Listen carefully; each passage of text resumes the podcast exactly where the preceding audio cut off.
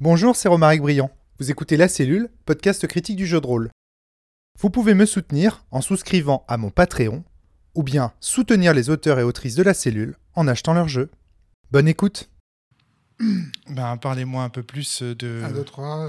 1, 2, 3. Alors Saint-Malo, c'est sympa. euh, Ouais, bah, ça- en ce ça- moment, c'est l'enfer. ça- C'est la route du Rhum. Ah oui Ah, on ne peut pas Ah oui. circuler, c'est c'est nul. C'est Ah pour ça oui que votre ah oui. choix du Cotentin, Ah, je le valide. voilà. Ah non, j'ai été très séduit par le Cotentin, j'ai adoré. On y retournera. C'est pas uniquement parce que c'est le pote d'Usul. C'est aussi parce Non, que. mais- voilà, ça va être comme ça pendant deux heures. Ça va être la- Non. les vannes. Non, ça va être Ah, si, ça va être ça un peu. Ah, ça-. Il va y avoir un ça- peu de ça va ça. être l'enfer.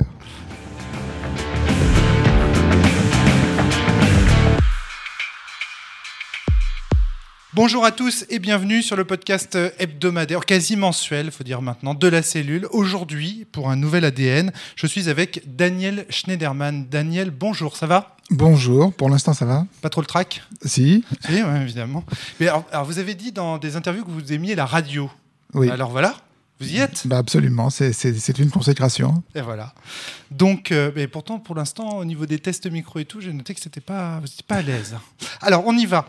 C'est parti. Ah, Aujourd'hui, un titre euh, racoleur, hein, le rôle du journaliste, évidemment, puisqu'il s'agit aussi d'un podcast sur le jeu de rôle. On, on défile, on fait défiler comme ça un petit peu les rôles.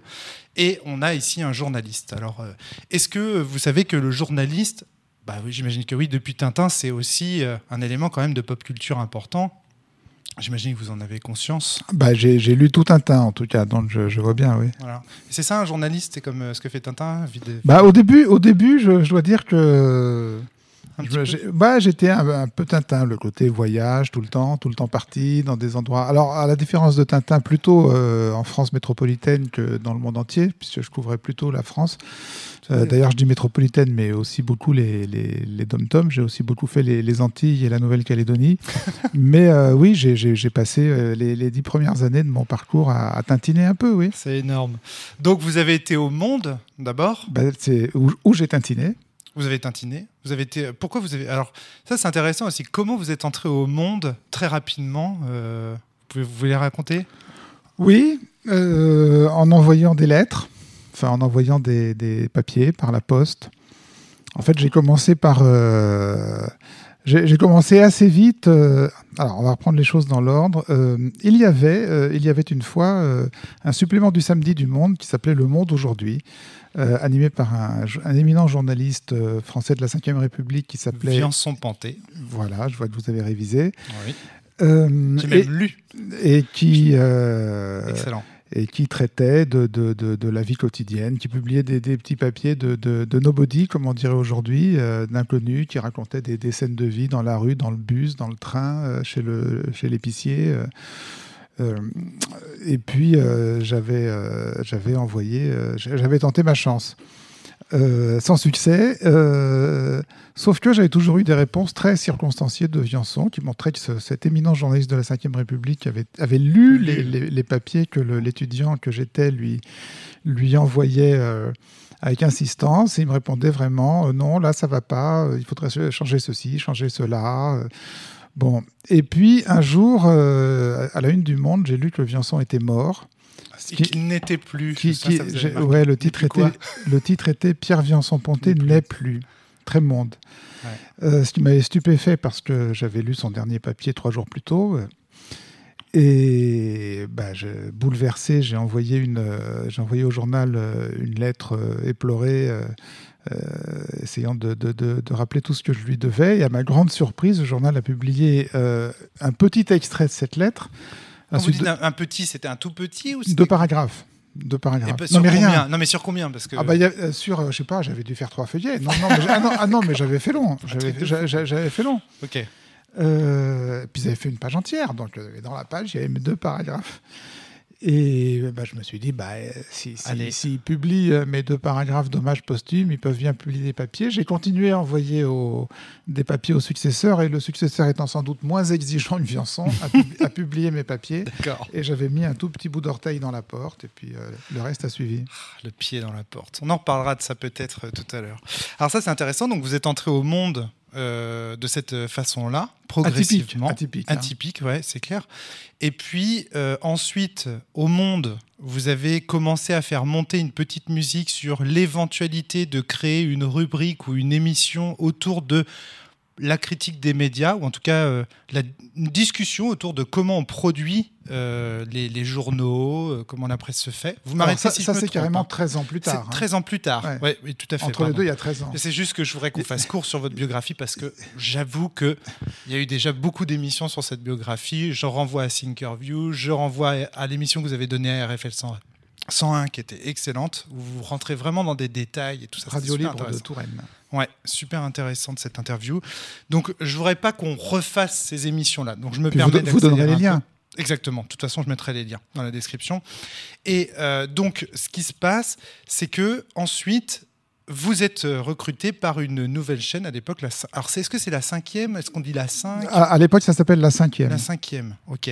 Et pour euh, et animer cette émission qui euh, va vous rendre euh, une superstar, une célébrité euh, Mondialement. incroyable, mondialement, Mondialement. connue, tout à fait, euh, qui s'appelle Arrêt sur image. Arrêt sur image va durer combien de temps à la télé 13 ans. 13 ans aussi Vous êtes habitué au chiffre 13 Oui. vous. Et ça fait 13 ans que vous animez le site internet euh, Non, là, j'ai tenu un peu plus. Ah ouais, d'accord, ok. Ça porte moins malheur que les autres.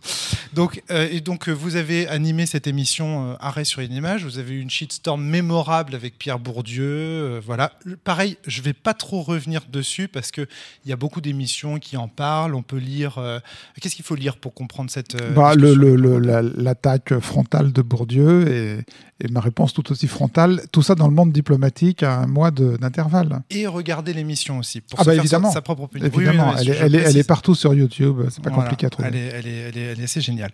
Et donc, du coup, vous voilà ensuite propulsé euh, sur les internets. Là aussi, il y a florilège d'anecdotes sur la façon dont vous passez, parce que vous êtes viré en fait de la télé. De toute façon, vous êtes viré de partout. Vous êtes viré du monde, viré de la télé.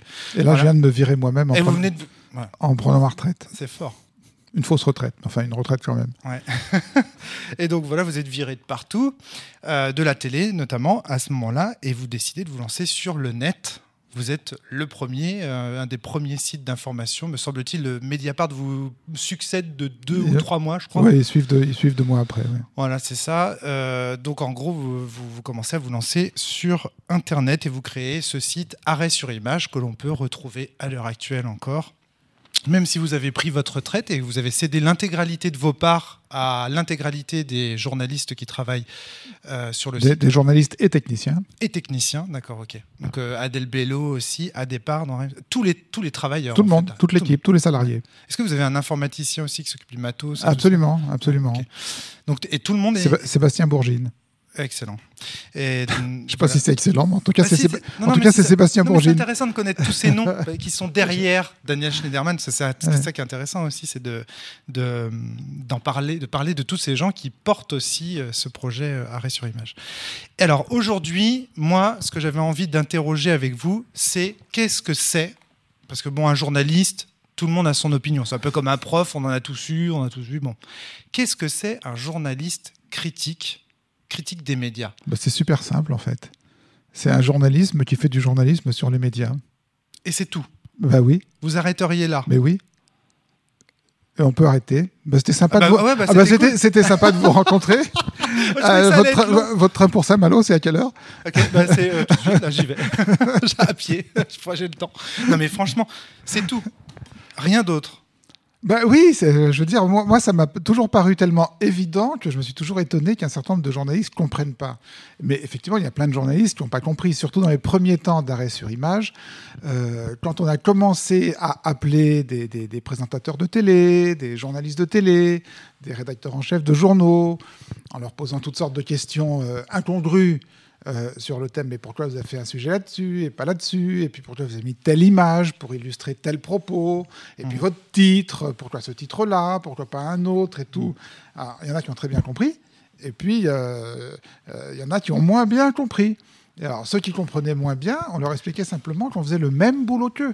Exactement le même boulot qu'eux, c'est-à-dire qu'on posait des questions comme eux, on avait envie de savoir, on était curieux comme eux, ou en tout cas comme ils devraient l'être. Ouais. Euh, tout ça pour faire des, des- des papiers, des reportages, des enquêtes euh, comme eux, et que simplement la petite différence, c'est qu'on faisait ce boulot sur un objet qui s'appelle les médias et la, et la médiatisation. Mais moi, ça m'a tellement toujours paru limpide, si vous voulez, que je continue à faire le même métier que quand j'étais Tintin au monde, que je, que je m'étonne que les, les autres ne le comprennent pas. Mais pas, euh, certains autres. Le terme critique, rien à voir avec euh, l'école critique de Francfort, par exemple? Bah, le, Oui, alors il y a une ah. dimension critique. Ah. Mais, euh, non, mais bien sûr que dans le travail qu'on a fait à sur Image, qu'on fait toujours, dans le travail que j'ai toujours fait, il y a une dimension critique. Après, je suis désolé. Un, journaliste politique devrait être critique de la politique. Normalement, s'il faisait bien son boulot, un journaliste qui suit l'économie devrait critiquer euh, les, décisions stratégiques des grandes entreprises ou les, présupposés de, euh, du, libéralisme économique. Donc, euh, je veux dire, la critique fait partie intégrante du, journalisme. D'ailleurs, vous prenez la, tonalité de vos questions depuis le début de ce podcast, elles sont quand même un tout petit peu, pas, pas encore critiques, mais je pense que ça va venir plus tard dans le podcast. Mais voilà, on sent une, comment dire, une envie de savoir. Voilà. Hmm. Donc, oui. Je suis pas journaliste. D'accord. Voilà. Moi, euh, enfin, personnellement, quand nous, on, intitule notre podcast podcast critique du jeu de rôle, on a aussi derrière l'idée qu'on va critiquer à des fins émancipatrices, euh, qu'on va critiquer le modèle euh, traditionnel. Et pour aller vers un modèle, on sait pas, on sait pas exactement lequel, mais un modèle plus libérateur, plus émancipateur. Vous, c'est pas votre cas? Mais ah, alors, je non, mais je vais pas me planquer. Alors, d'abord, je vais vous répondre que euh, je pense que l'information en général, quand elle est bien faite, euh, est émancipatrice. Euh, à partir de, mais oui, à partir du moment où vous apprenez des choses, vous, voilà, vous êtes plus, plus fort, mieux informé. par exemple, vous pouvez aller exercer votre devoir d'électeur dans des meilleures conditions, des conditions de, d'informations meilleures. Donc euh, un, citoyen bien informé est un citoyen émancipé, comme un citoyen bien éduqué qui est passé par l'école, il, a, acquis des instruments qui sont de nature à l'émanciper. Alors après, ouais, je vais pas me planquer derrière, euh, derrière mon petit doigt. Oui, c'est vrai que toute la démarche d'arrêt sur image euh, depuis le début repose sur le présupposé que la médiatisation déforme le réel que la ah. médiatisation telle qu'elle est exercée par les, médias mainstream, on va dire les grands médias, déforme le réel. Euh, ce que vous, moi, j'ai toujours été frappé, si vous voulez, comme reporter quand j'étais Tintin. Voilà, décidément, ça va être le, running gag du, podcast. J'ai toujours été frappé quand, j'assistais comme reporter à des événements et que ensuite je lisais les articles euh, de mes confrères ou que je regardais à la télé ce que la télé en avait fait je retrouvais très rarement ce que moi j'avais vu. Vous voyez? Oui, J'étais sur le terrain, j'avais observé le réel, je voyais le sujet de 1 minute 30 aux 20 heures, je ne retrouvais pas ce que j'avais vu. Quasiment mmh. jamais je retrouvais ce que j'avais vu, conditionné, schématisé, scénarisé, selon un certain nombre de, règles qu'on pourrait appeler les règles de la médiatisation, mmh. euh, mais le, reflet du réel ne me paraissait pas fidèle. Donc oui, le, arrêt sur image est né de ce constat-là, est né du constat que la médiatisation déforme. Voilà, l'information déforme. Euh, et qu'à partir du moment où vous dites ça, bah, par définition, vous êtes critique du processus d'information, puisque vous, vous considérez qu'il déforme. Mais ce qui est marrant, c'est que dans le discours que vous tenez là, vous supposez qu'il existe une réalité à voir qui, est, euh, qui, est, qui, qui, précède quelque part le, le, journaliste. Comme si celle-ci n'était pas aussi construite par un observateur. Avec... C'est ça qui est étonnant. Alors je corrige, je retrouvais rarement la réalité telle que je l'avais observée, avec mes petits yeux et avec mon, mon carnet de notes et mon crayon. Et évidemment que moi non plus, euh, j'avais pas, euh, j'avais observé la réalité qui était sous mes yeux, et mhm. j'avais forcément un champ plus étroit euh, ou différent de si j'avais été posté 500 mètres plus loin ou si j'étais arrivé un jour plus tôt. Bien mhm. sûr, mais en tout cas ma réalité à moi, la réalité du terrain, je la, je la retrouvais pas. Je vous donnais un exemple très précis. Euh, un de mes premiers grands reportages, ça a été les, les émeutes, le soulèvement de la Nouvelle-Calédonie euh, en 1984. Euh, président Mitterrand, Premier ministre Laurent Fabius. Vous en parlez dans du journalisme après Bourdieu. Ouais, c'est possible. Euh, dans le 84, euh, la, la population kanak euh, euh, barre les routes, ils ont des revendications foncières, territoriales, économiques, etc., contre les colons ou les descendants des colons qu'on appelle là-bas les Caldoches. Euh, bon, et toute la presse commence à scénariser sur les Kanaks contre les Caldoches. Ouais. Les, les cow-boys, euh, enfin les, les Indiens contre les, contre les cow-boys. Parce Ouais. que parce que c'est parce que c'est cool, c'est binaire. Ouais. Donc, donc ça le fait bien. Ouais, ça le fait Bon, j'arrive là-bas, euh, et donc je me rends compte que oui, il y a les Kanaks, oui, il y a les Caldoches, et puis entre les deux, il y a toute une population extrêmement importante, parce qu'ils sont très présents plutôt du côté des Caldoches d'ailleurs, qui est la population wallisienne, celle qui est originaire de Wallis et Futuna, autre euh, île du Pacifique, euh, Eh oui. et, et qui représente, je crois, à l'époque, euh, à peu près une quinzaine de pourcents de, de la population. Et je commence à me balader partout et je vois partout des, des Wallisiens, je veux dire, les, les, les, les- les- qui faisaient le coup de feu ou le coup de main avec les, avec les caldoches. Bon, alors ça simplement, c'est une population qui avait été éliminée du récit médiatique. Pourquoi elle avait été éliminée du récit médiatique? Parce que c'était compliqué. C'était compliqué de voir qu'il y avait une population d'origine mélanésienne aussi, comme les, comme les Kanaks, mais qui n'étaient pas les alliés des Kanaks. Voilà. Hmm. C'est-à-dire, le, le- le- la médiatisation n'aime pas le gris. Elle n'aime pas le gris. voilà. Voilà, elle n'aime pas le gris. Et euh, quand, quand vous arrivez quelque part, dans, dans- dans le réel, Sauf que tout Eh est ben, gris dans le réel. mais ouais, tout le temps. Mm. Mais oui, tout, C'est tout est gris. Ouais. Tout est, il y a 50 nuances de gris, il y a 500 nuances de... Non, mais il y a 500 nuances de gris dans le réel. Ben oui. C'est ça le réel. C'est pour ça que je pars de... Vous voyez, Et je- pensez-vous qu'un journaliste puisse s'en rendre compte, du coup, si c'est si gris ça? Est-ce que Ah bah alors c'est juste son boulot, pardonnez-moi. C'est c'est juste son boulot. Mais c'est pas un travail impossible. Parfois, je me dis ça. Je me dis, en lisant vos travaux, je me dis, mais en fait, c'est mission impossible d'être journaliste au final. Bah alors on n'arrive pas à rendre les 500 nuances, mais on peut en rendre euh, 10. D'accord. Non mais voyez... C'est intéressant. Non, mais- oui, mais- Hmm. Pardon. Mais je- le, le- oui, le journaliste, il doit, enfin, le journaliste de terrain, puis même le, même le journaliste, euh, tout court, pas de terrain. euh, oui, une partie de son- un aspect de son boulot devrait être toujours de rappeler que c'est plus compliqué que ça. Ouais. C'est plus compliqué que ça. Voilà.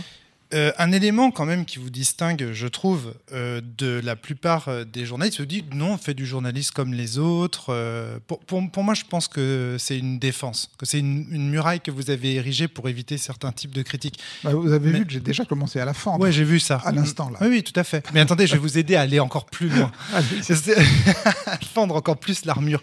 C'est qu'en fait, vous vous présentez toujours. C'est très curieux, ça. Moi, j'ai jamais vu. Quand je lis un article, ça commence pas par bonjour, je suis Daniel Schneiderman, j'ai tel souci, je suis comme ci, comme ça, etc. Ben, vous vous situez dans l'espace. Toujours. Dans tous vos bouquins, ça commence par une description une, de vous, de qui vous êtes, d'où vous venez, quelle est votre façon de percevoir Tous, le monde. tous. Bah, écoutez, ceux que j'ai lus, en tout Ouais, cas. ouais, ouais, J'en ai lu un peu. Euh, donc, euh, en fait, ça, ça c'est étonnant. Et parce que, en fait, moi, ça me fait penser à un autre métier. Oui. Ça me fait penser au métier d'anthropologue. Hmm. Vous, vous, Ouais. vous, vous sentez pas un peu anthropologue quand Si, même un peu, si, si, bien sûr. Anthropologue du journalisme, Ah en ouais, fait. un peu. Non, mais si vous voulez, euh, je, euh, je, je m'étonne que ça vous étonne. je mais je m'étonne que ça vous étonne. Ben, bien entendu que, si vous voulez, le, le, le regard qu'on peut porter sur un, sur un événement quand on est journaliste ou anthropologue, euh, c'est toujours un regard situé. Ah, tout à fait. Et, et j'ai pas le, j'ai pas le, je, je partage pas du tout l'illusion que, que mon regard ne, ne soit pas situé, soit un regard qui, euh, euh, d'une façon magique, resterait en surplomb euh, au-dessus de, au-dessus de l'objet, euh, au-dessus de l'objet étudié. Hmm. Je suis un mec, bon, j'ai 64 ans, Mhm. bon, je suis blanc, bon. j'ai toujours plus ou moins vécu à Paris. Je veux dire, c'est des. Je suis né dans une famille petite bourgeoise. Euh, c'est des choses qui vous situent. Mm. Euh, et je pourrais continuer. Euh, je, suis, je suis hétérosexuel, je suis aujourd'hui propriétaire de mon logement. Tout ça, c'est des, si vous voulez, tout ça, c'est des choses qui me situent sociétalement, socialement, économiquement, et qui situent mon, mon, mon- mon regard sur, le, sur les choses. Et, et, et si vous voulez, je pense que c'est, et c'est des biais. C'est forcément des biais. Mais euh, je trouve que c'est pas grave d'avoir des biais. Tout le monde a des biais. Vous avez des biais. euh, je- Oui, bien sûr. voilà. Euh, mais je pense qu'une partie de l'effort à faire quand on est journaliste, c'est de C'est de faire chercher les- à les déconstruire, En tout cas, c'est d'en prendre conscience. prendre conscience. Je suis pas, je suis pas du tout persuadé que ce soit toujours facile ni nécessaire de les déconstruire. Mais en revanche, en prendre conscience. Dire, juste savoir que. Savoir que quand je vais traiter d'un.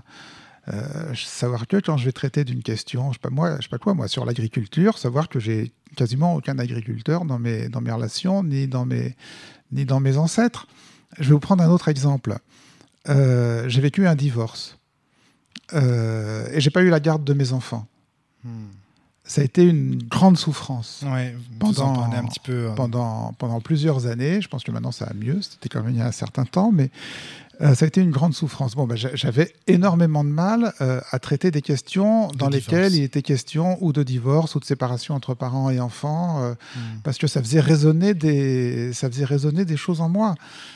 Voilà, faut ju- faut, voilà, je pense qu'il faut, il faut, fa- et il faut faire l'effort une fois que vous avez essayé de, de, de, de faire un peu cet exercice d'introspection, il faut faire l'effort de le partager avec votre public pour que votre public sache, c'est le, fameux d'où tu parles, quoi. Mais oui, mais je note que Marc Bloch, par exemple, qui est un de vos historiens euh, de référence, euh, fait la même chose. C'est-à-dire au début de Marc Bloch, il dit voilà, un témoin a besoin du- d'une identité. Je sais plus comment, j'arrive pas à retrouver. Identité du témoin, ça notes. Voilà, s'appelle. l'identité du Et, témoin. et Et il fait et- tout un. ouais. voilà, il, il brosse son état civil, ça, ça s'affiche euh, signalétique, je sais pas comment dire, ses photos Mais anthropomorphiques. ça me fascine ça, la paternité de Marc Bloch sur vous. Vous êtes un de ses descendants, c'est dans vos gènes, c'est un truc de fou. Comme quand j'ai lu Marc Bloch, je me disais, on dirait Daniel Schneiderman Ah en, ben, euh, ça, pendant je- la guerre. Vous voyez, il y a des poils là sur les bras Ouais. quand, quand vous me, quand vous me quand vous me dites ça. Ah non, mais vraiment, c'était Mm. non, mais c'était impressionnant. C'est-à-dire, mais est-ce que non, mais je, ce que je- là où je, là où je- c'est pas, c'est pas une flatterie.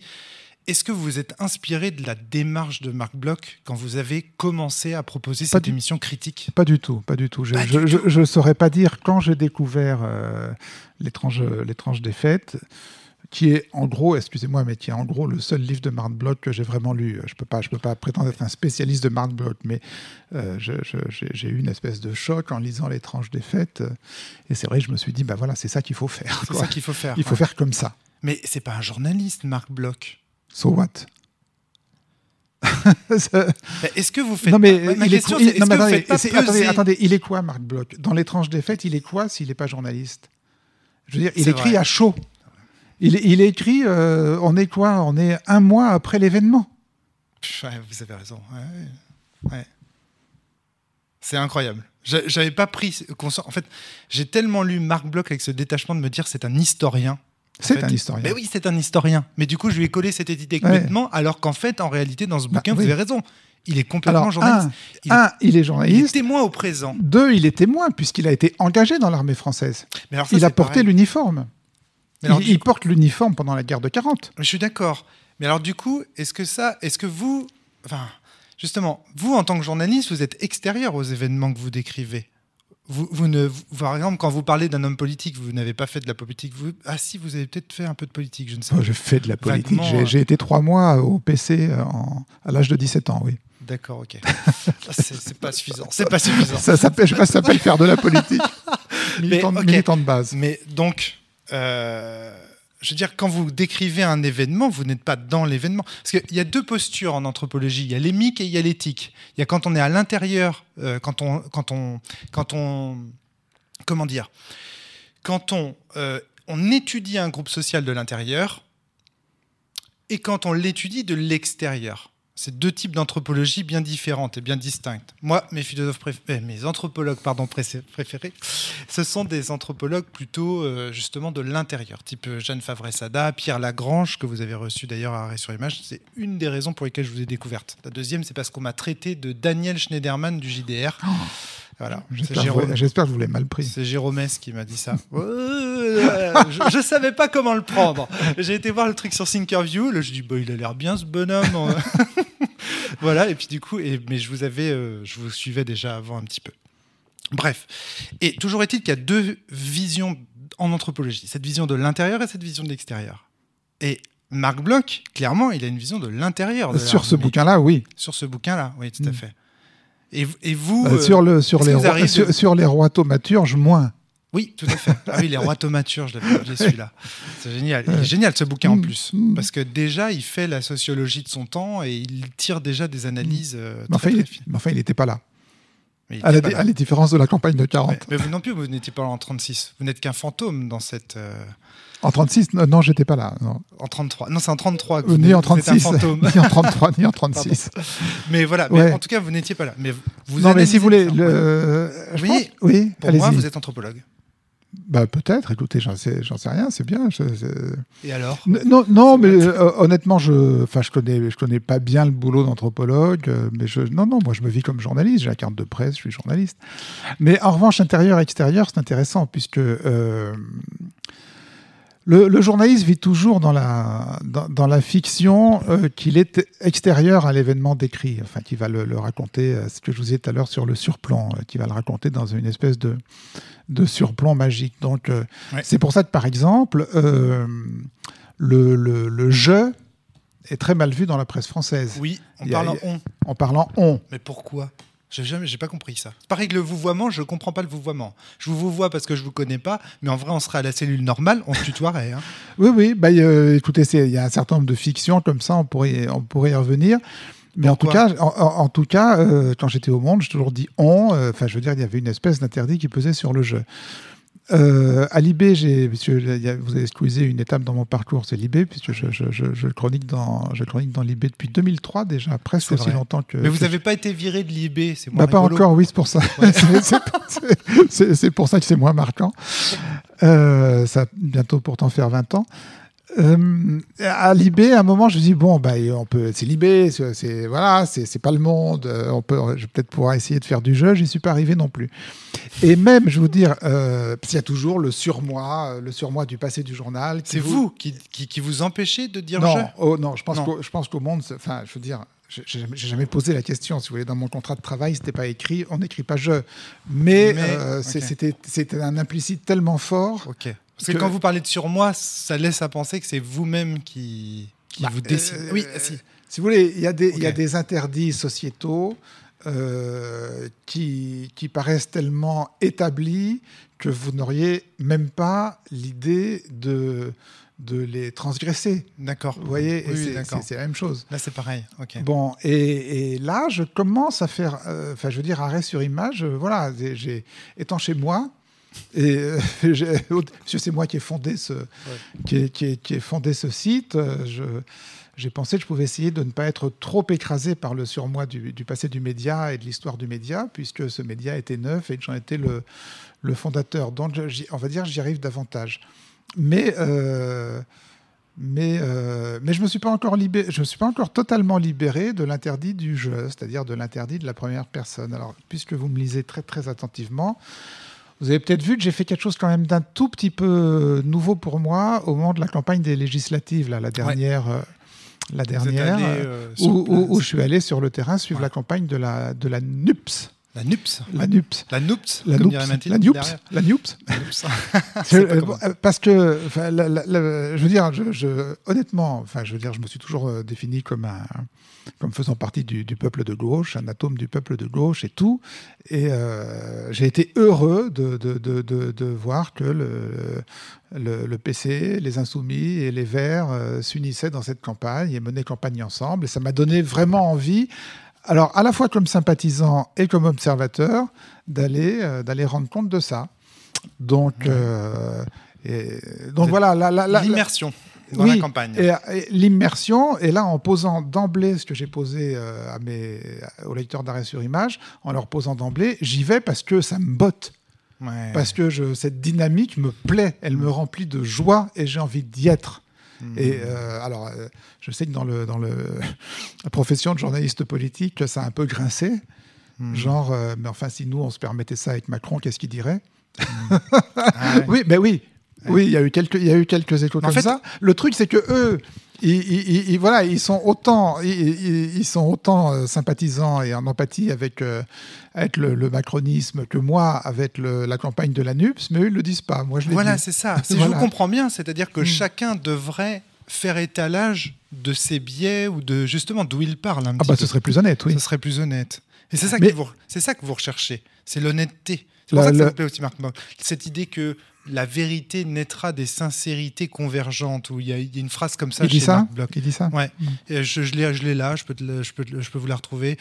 Euh, ta, ta, ta, ta. Bah non, je l'ai pas noté, dis donc. Bon. Que chacun dise franchement ce qu'il a à dire, la vérité naîtra de ses sincérités convergentes. Je t'ai pas beaucoup planté. Bah alors, chez- chez- Ça, ça, c'est- non, ça, non, ça c'est- vous résume bien, ça, non? Ouais, je sais pas si la vérité en naîtra, mais en tout cas, je pense que c'est, je pense que c'est une transparence qu'on doit aux, enfin, c'est nous qui euh, écrivons, parlons. euh, euh, c'est une transparence qu'on doit à ceux qui nous lisent et qui nous écoutent. On juste, on, juste, on leur doit. Est-ce que la transparence suffit? Ah bah non. Non, non, ça, ça suffit. C'est- non, non, non, mais c'est une condition, c'est une condition nécessaire, mais nullement suffisante. Ouais. Ouais. Voilà. Parce que je pense à, je pense à ça parce que dans, par exemple, dans le monde du jeu vidéo, dans lequel, euh, une des raisons pour lesquelles je fais du podcast, c'est parce que j'étais très fan et très suiveur du podcast de Julien Chiez de Gameblog que vous aviez interrogé. Absolument. Et justement, lui, c'est un, de ses- c'est un de ses trucs. La transparence, il est transparent, il est transparent. Sauf qu'en fait, il est transparent, mais euh, il accepte justement d'aller dîner avec des éditeurs pour avoir des exclusivités, etc. Il le dit, il le présente. C'est néanmoins problématique. Et donc, et vous en aviez fait une émission, justement. Absolument. Oui il, avait été assez, oui, il avait été assez contesté, si je me souviens bien. Oui, oui, oui, tout à Ouais. fait. ouais, Notamment justement, par, le- par Yvan Godet euh, de, par Yvan Godet, de, Canard PC. Et, et- et je- je- enfin, moi, je- ça, ça m'avait marqué cette émission-là, parce que euh, j'en avais tiré comme conclusion que, bah oui, en fait, la transparence, c'est pas non plus suffisant. Il faut aussi faire un effort. C'est pour ça que quand vous dites tout à l'heure, euh, tout à l'heure, vous disiez, oui, il, il faut avoir conscience de ses biais. C'est bien, mais il faut quand même aussi essayer de les, de les attaquer un petit peu. Ah oui. Voilà, oui, Non, d'accord. non, euh, je Ouais. disais, non, mais je disais juste que la, la première étape, c'est d'en prendre conscience. Oui, d'accord. Alors après, c'est- voilà, c'est une première étape, ça suffit pas. Ça, ça suffit pas. Et une fois qu'on a pris conscience, oui, alors là, on peut, on peut essayer des- d'entrer dans une démarche de, de déconstruction, comme on dit. Hmm. Mais, euh, mais avant tout, faut, euh, faut en prendre conscience. Moi, moi je pense qu'on. Vous savez, les journalistes se posent souvent, puis même nous, arrêt sur image, on se pose souvent la question est-ce qu'il faut faire ci, il faut faire ça? Alors, je vais prendre un exemple. Par exemple, là, en ce moment, la nouvelle équipe d'arrêt sur image, puisque, comme vous le disiez, j'ai- cédé toutes mes parts à l'équipe des salariés. Donc, c'est maintenant l'Assemblée générale des salariés qui prend les, qui prend les décisions stratégiques. Ouais. Euh, la nouvelle équipe se pose la question de savoir s'il faut faire du marketing pour arrêt sur image. Ah, c'est voyez? intéressant, bien sûr. Pardon C'est hyper intéressant, je trouve. Enfin, je Alors. comprends qu'ils se posent cette question-là. Alors, euh, moi, j'ai une espèce de répulsion instinctive pour le marketing et pour la pub. Mm. C'est pour ça qu'Arrêt sur Image n'a jamais fait de marketing depuis sa, depuis sa création. Euh, je, je- je trouve qu'il ne faut pas... euh, comment vous dire Je trouve que c'est mal d'essayer de, de- de vendre votre produit à des gens qui n'ont pas forcément envie de l'acheter. Je, je trouve que le produit doit être assez bon pour se, pour se vendre tout seul et pour, euh, et pour parler tout seul. Mais ça, c'est mon truc à moi. Oui, bah, Bon, le euh, même. non, mais voilà, c'est mon truc à moi. Bon, et avec tout ça, si vous voulez, avec ces, ces beaux principes, euh, en 14 ans, j'ai réussi à maintenir l'audience d'arrêt sur image entre à peu près 20 et 25 000 abonnés. Bon, donc on l'a on l'a maintenue, mais en même temps, elle ne s'est pas développée. On, s'est- on s'est toujours, euh, on s'est toujours cogné à un plafond. Je crois que le plus, le plus haut qu'on soit allé, c'est 27 000 abonnés, mais on n'est jamais allé plus haut. Alors que euh, nos petits camarades de Mediapart, euh, dont vous parliez tout à l'heure, si vous voulez, qui eux, ils vont à fond sur le marketing et eux n'ont pas ces. et- attendez, je- et eux. Ouais, c'est génial. Je, je suis juste frappé par le fait que vous avez les mêmes problématiques que nous. Bon, bah, est voyez. Vous pas par hasard que vous avez fait le voyage de Non. Saint-Malo. Euh, eux qui n'ont pas les mêmes pudeurs de gazelle par rapport au marketing sont maintenant à plus de 100 000 abonnés, etc. Donc, euh, la nouvelle équipe se dit, euh, alors on en fait, on n'en fait pas, etc. On est bien conscient des avantages, des inconvénients. Euh, bon, moi, ma position, c'est plutôt de dire, maintenant, de toute façon, c'est à l'équipe et à l'Assemblée générale de prendre les décisions, mais si on décide de faire du marketing, en tout cas, faut le dire à notre euh, public, faut le dire à nos abonnés, faut le raconter à nos abonnés. Et, et ce que j'ai même dit, euh, ce que j'ai même dit euh, dans les débats internes, c'est que euh, ça pouvait même être un, tr- un très bon sujet de, de chronique ou de reportage ou de ce que vous voudrez Ouais. euh, pour les abonnés. Ça se raconte. Arrêt Ouais. sur image, les, les, les amiches d'arrêt sur image, tout d'un coup, font du marketing. Voilà, ça se raconte. Hmm. Et à partir du moment où on le raconte, moi, j'ai pas de scrupule à ce qu'effectivement, on fasse la, on, cède à la tentation du marketing. Je voulais justement parler avec vous de la notion d'indépendance. Euh, quelle est votre, votre notion d'indépendance à vous? Nous, par exemple, l'indépendance dans le monde du jeu de rôle, je vous la, je vous la fais très rapidement, c'est le fait que l'auteur ait les pleins pouvoirs à toutes les étapes de création de son œuvre. Donc de la, du désir original euh, pardon, de, de, de l'œuvre jusqu'à la fin, même jusqu'à l'impression. C'est-à-dire qu'il puisse à tout moment euh, aller chez l'imprimeur, vérifier le travail, jusqu'à la publication. Donc, mais j'imagine que ça n'a aucun sens pour vous. Cette... Quand vous parlez d'indépendance, vous parlez de quoi? Quand vous dites par exemple Arrêt sur Image est un site indépendant. Indépendant de quoi? Ah bah, C'est très simple. Indé indépendant de, de, de, la pub, puisqu'on n'a pas un centime de, de ressources publicitaires. Indépendant des subventions publiques ou des subventions de Google, puisqu'on ah, n'a pas un centime de, subventions publiques ou de subventions de, bienfaiteurs type, euh, type Google et indépendant de tout investisseur extérieur, puisque jusqu'à la cession euh, de mes parts à l'équipe, j'étais l'actionnaire unique de la boîte, euh, ce qui est une position ultra confortable et en même temps le, le, summum de l'indépendance. Voilà. Bah oui, oui, puisque tout le monde dépend de vous en fait. Moi, je suis, pour l'instant, la cellule, c'est comme ça. Moi, je ne bon. suis pas encore retraité. Donc, euh... Euh, mais voilà, c'est intéressant. Euh, alors, y a un petit élément par rapport à ça qui m'a toujours frappé, c'est votre indépendance vis-à-vis -vis de l'État. Ça, euh, le fait que vous refusiez des, des, dotations publiques, je trouve ça très intéressant. Pourquoi? Alors, euh, pour la pub, le fait qu'on n'ait pas de pub, ça n'a jamais fait l'ombre d'un débat, d'une discussion. Oui, non, non c'est pour ça que j'en parle pas. Voilà, j'ai bien compris. Euh, en revanche, la question que vous posez, on se l'est posée. Eh oui. la, la, question des subventions publiques, si vous voulez, euh, les solliciter, les demander ou pas, il euh, y a du pour et du contre. Mmh. Bon, euh, et, et, à un moment, peut-être que vous n'étiez pas encore sur le site à ce moment-là, on a même fait un sondage parmi nos abonnés. Il y a, y a une dizaine d'années, on a fait un sondage parmi nos abonnés. Quand la question s'est posée, on aurait pu prétendre à des, à des, aides, à des subventions. On leur a demandé est-ce qu'il faut qu'on les demande? Euh, On ne savait pas. On était, on était paumés. Euh, la majorité des abonnés qui ont répondu à ce sondage ça a été sur le mode non mais euh, allez-y, prenez l'oseille. Prenez l'oseille. ne, non mais ne, vous gênez pas. Je veux dire, les autres ouais. le prennent. Euh, Lagardère le prend. Bolloré le prend. Arnaud le prend. Prenez l'oseille. Ouais. Et j'ai finalement choisi de ne pas le prendre. euh, après mûre réflexion, étant, étant éclairé par cette, cette, alors, alors, cette indulgence de nos abonnés, j'ai finalement choisi de ne pas prendre l'oseille parce que je pense qu'un média, qui, qui, un média, si vous voulez, ne doit pas être seul, seulement indépendant par rapport au pouvoir économique ni par rapport au gouvernement. Je pense qu'il doit aussi être indépendant par rapport aux institutions étatiques et par rapport à l'État lui-même. Voilà. Je, je, je... Vous n'êtes pas de gauche, Daniel, vous êtes noir, vous êtes anarchiste. Vous non, ne croyez pas je, je, pense pas. Non, non, ouais. je pense pas. Je suis, je suis, je suis respectueux des lois. Il n'y a pas plus légaliste que moi. Bah, les anarchistes sont respectueux des lois. Bon, je vais pas non. rentrer là-dedans. Ah, mais, oui, enfin bon. mais, mais cette défiance envers euh, les institutions étatiques, moi, je l'assimile à parce que quelqu'un qui serait, euh, excusez-moi, mais quelqu'un qui serait euh, un socialiste ou euh, quelqu'un de, de, gauche, il, il prendrait les, les, dotations de l'État. Oui. Il deviendrait même fonctionnaire, peut-être. Oui, oui, oui. Bah, écoutez, moi je me considère, euh, je me considère totalement comme de gauche. Euh, je, je, je pense qu'il faut aller vers davantage de justice sociale. Aussi, je pense qu'il faut mettre du fric dans l'éducation et dans l'hôpital. Euh, je suis content de payer des impôts. Je, je, trouve que le système de la redistribution devrait redistribuer encore plus. Donc vous êtes me... content de payer des impôts, mais par contre vous refusez de recevoir les dotations de l'État. Ah, ça n'a rien à voir. D'accord. Non, non, mais, ça, mais, parce que je paye des impôts, parce que je, je, je sais où va l'argent de mes impôts, je sais qu'il va dans les routes et dans les, dans les écoles et dans les hôpitaux, donc je suis content de, de rouler sur des routes en bon état. Euh, mais, okay. mais, non, mais en revanche, euh, en revanche, euh, je j'ai pas une estime suffisante pour le, le personnel politique, quel qu'il soit et quel que soit son son, le parti auquel il appartient pour, euh, pour, entrer dans un, dans des, pour entrer avec ce personnel politique dans des rapports institutionnels tels que serait la, la dépôt d'un, le, pourrais... le, dépôt d'une demande de subvention. Est-ce que je pourrais résumer votre propos en vous disant, en, en, en, en fait, vous n'avez rien contre l'idée de l'État, mais tel qu'il est aujourd'hui, vous vous en défiez?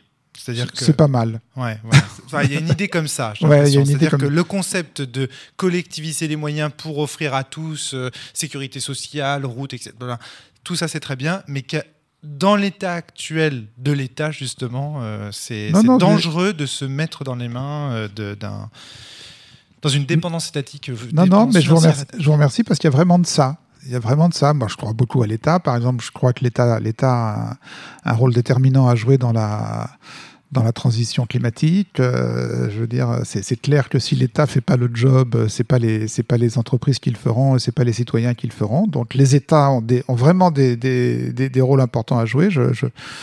J'attends beaucoup de l'État. Euh, mais il se trouve que ça fait plusieurs décennies que j'observe les, les, les, personnels dirigeants de, de mon pays j'ai pas envie d'entrer dans. En tant que structure, j'ai pas envie d'entrer dans des rapports institutionnels avec eux. Euh, Enfin voilà. Alors, euh, reprenons cette histoire de journaliste critique, c'est facile, ça, se dé- ça se définit euh, euh, très très bien. Euh, Qu'est-ce que vous faites quand vous, quand vous écrivez par exemple Berlin 33 Est-ce que c'est du journalisme encore critique? Qu'est-ce que qu'est-ce que vous faites là? Oh, bah, il me semble que là, je suis dans le prolongement de mon boulot habituel. C'est-à-dire qu'au lieu de, de me pencher sur les contenus médiatiques d'aujourd'hui, je vais me pencher sur les contenus médiatiques des, en l'occurrence des, correspondants occidentaux en poste à Berlin dans les années 30 et qui étaient chargés de couvrir le nazisme. Et vous rentrez aussi dans la psychologie euh, des individus. Vous ne vous contentez pas de décrire le contenu des articles. Vous rentrez aussi dans les situations très particulières de ces protagonistes. Vous essayez d'expliquer d'où ils viennent, pourquoi est-ce qu'ils restent en poste à ce moment-là? Bah, tout ce qu'on fait aussi sur les journalistes vivants d'aujourd'hui, hein, quand on les reçoit sur le plateau d'arrêt sur image, enfin ceux qui veulent bien venir, parce qu'il il faut, faut reconnaître qu'ils viennent de moins en moins, euh, quand on les reçoit sur le plateau d'arrêt sur image, c'est aussi pour éclairer leur ressort psychologique. Donc là, il se trouve que les correspondants à Berlin dans les années 30, on pouvait plus tellement les recevoir sur le plateau d'arrêt sur image.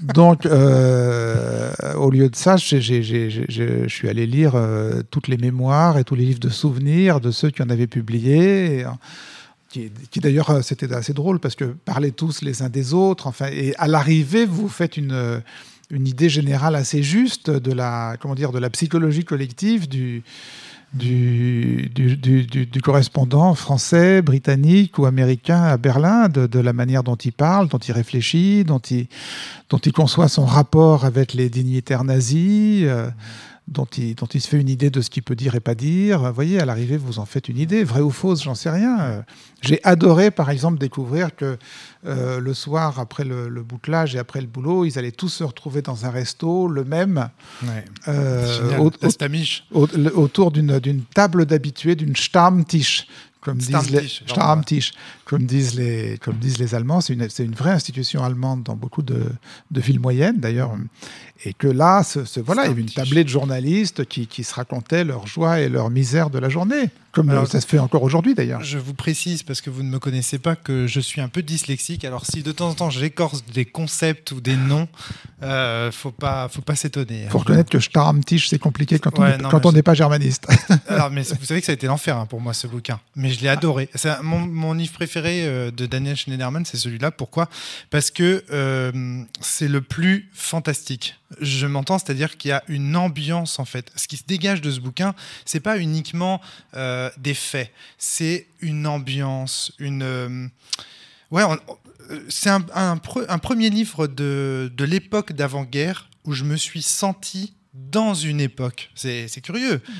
Euh, avec la convocation des fantômes. euh, Il y a des tas de moments euh, très très beaux d'ailleurs où vous, où vous décrivez vous-même comme un spectre qui hante les lieux, qui visite. Euh, Il y a plein de choses très. Enfin, ce bouquin, Ah bah, j'ai trouvé- bah, j'ai pas arrêté de m'imaginer en situation. Oui, mais Et, vous- et là, qu'est-ce que tu aurais écrit et ça, comment tu l'aurais raconté Oui, mais attendez, dans ce livre, c'est pas uniquement ça que vous faites. Vous convoquez la mort, toujours. Et, c'est très intéressant parce que, euh, euh, évidemment, ce qu'il y a en toile de fond, c'est la Shoah. C'est le massacre des millions de juifs qui va qui, arriver. qui n'a- pas encore eu lieu à qui n'a l'époque. pas eu encore eu lieu, mais qui va arriver. Et, et donc, euh, et donc j'ai trouvé que cette ambi- il y a une ambiance fantastique. Est-ce que vous connaissez euh, 1000 milliards de dollars? Ah non, vous connaissez pas 1000 milliards de C'est quoi? dollars. Dites-moi. C'est un film avec Patrick Devers dans lequel il est confronté à une méga corporation euh, Vous n'avez jamais vu C'est 1000 c'est milliards de pas, euh, c'est pas un film, c'est pas le film de Verneuil, non, non, c'est ça, Euh, si, n'a rien à voir. Non, ça Euh, n'a non, ça n'a rien à voir. Ah, C'est- un film dans lequel Patrick Devers est un journaliste qui enquête sur GTI, qui est en fait euh, un espèce d'avatar de General Motors, et dans lequel il va faire une découverte fantastique aussi. Vous l'avez pas vu Ben, je, Ah je là vais, là. je vais courir. faut Je- que vous le voyez. dans ma vidéo- dans ma film, vidéothèque, euh, C'est un film, vraiment, c'est un film, faut que vous le voyez. Ah bah, j'ai hésité à vous apporter le DVD. J'ai hésité entre deux cadeaux les Chamonix Orange et 1000 milliards de dollars. Je me suis dit 1000 milliards de dollars, il l'a vu 100 fois. Bon, voilà, quoi, il doit le connaître. Vous avez fait un très bon choix. Alors, ok, bon, très bien. Mais en tout cas, voilà, j'ai ressenti dans Berlin 33 exactement cette ambiance-là. Et pourquoi je vous parle de ça? Parce que c'est la tension de Daniel Schneiderman. C'est que, est-ce que vous connaissez la distinction entre le fait et l'événement? Est-ce que vous voyez cette, distinction?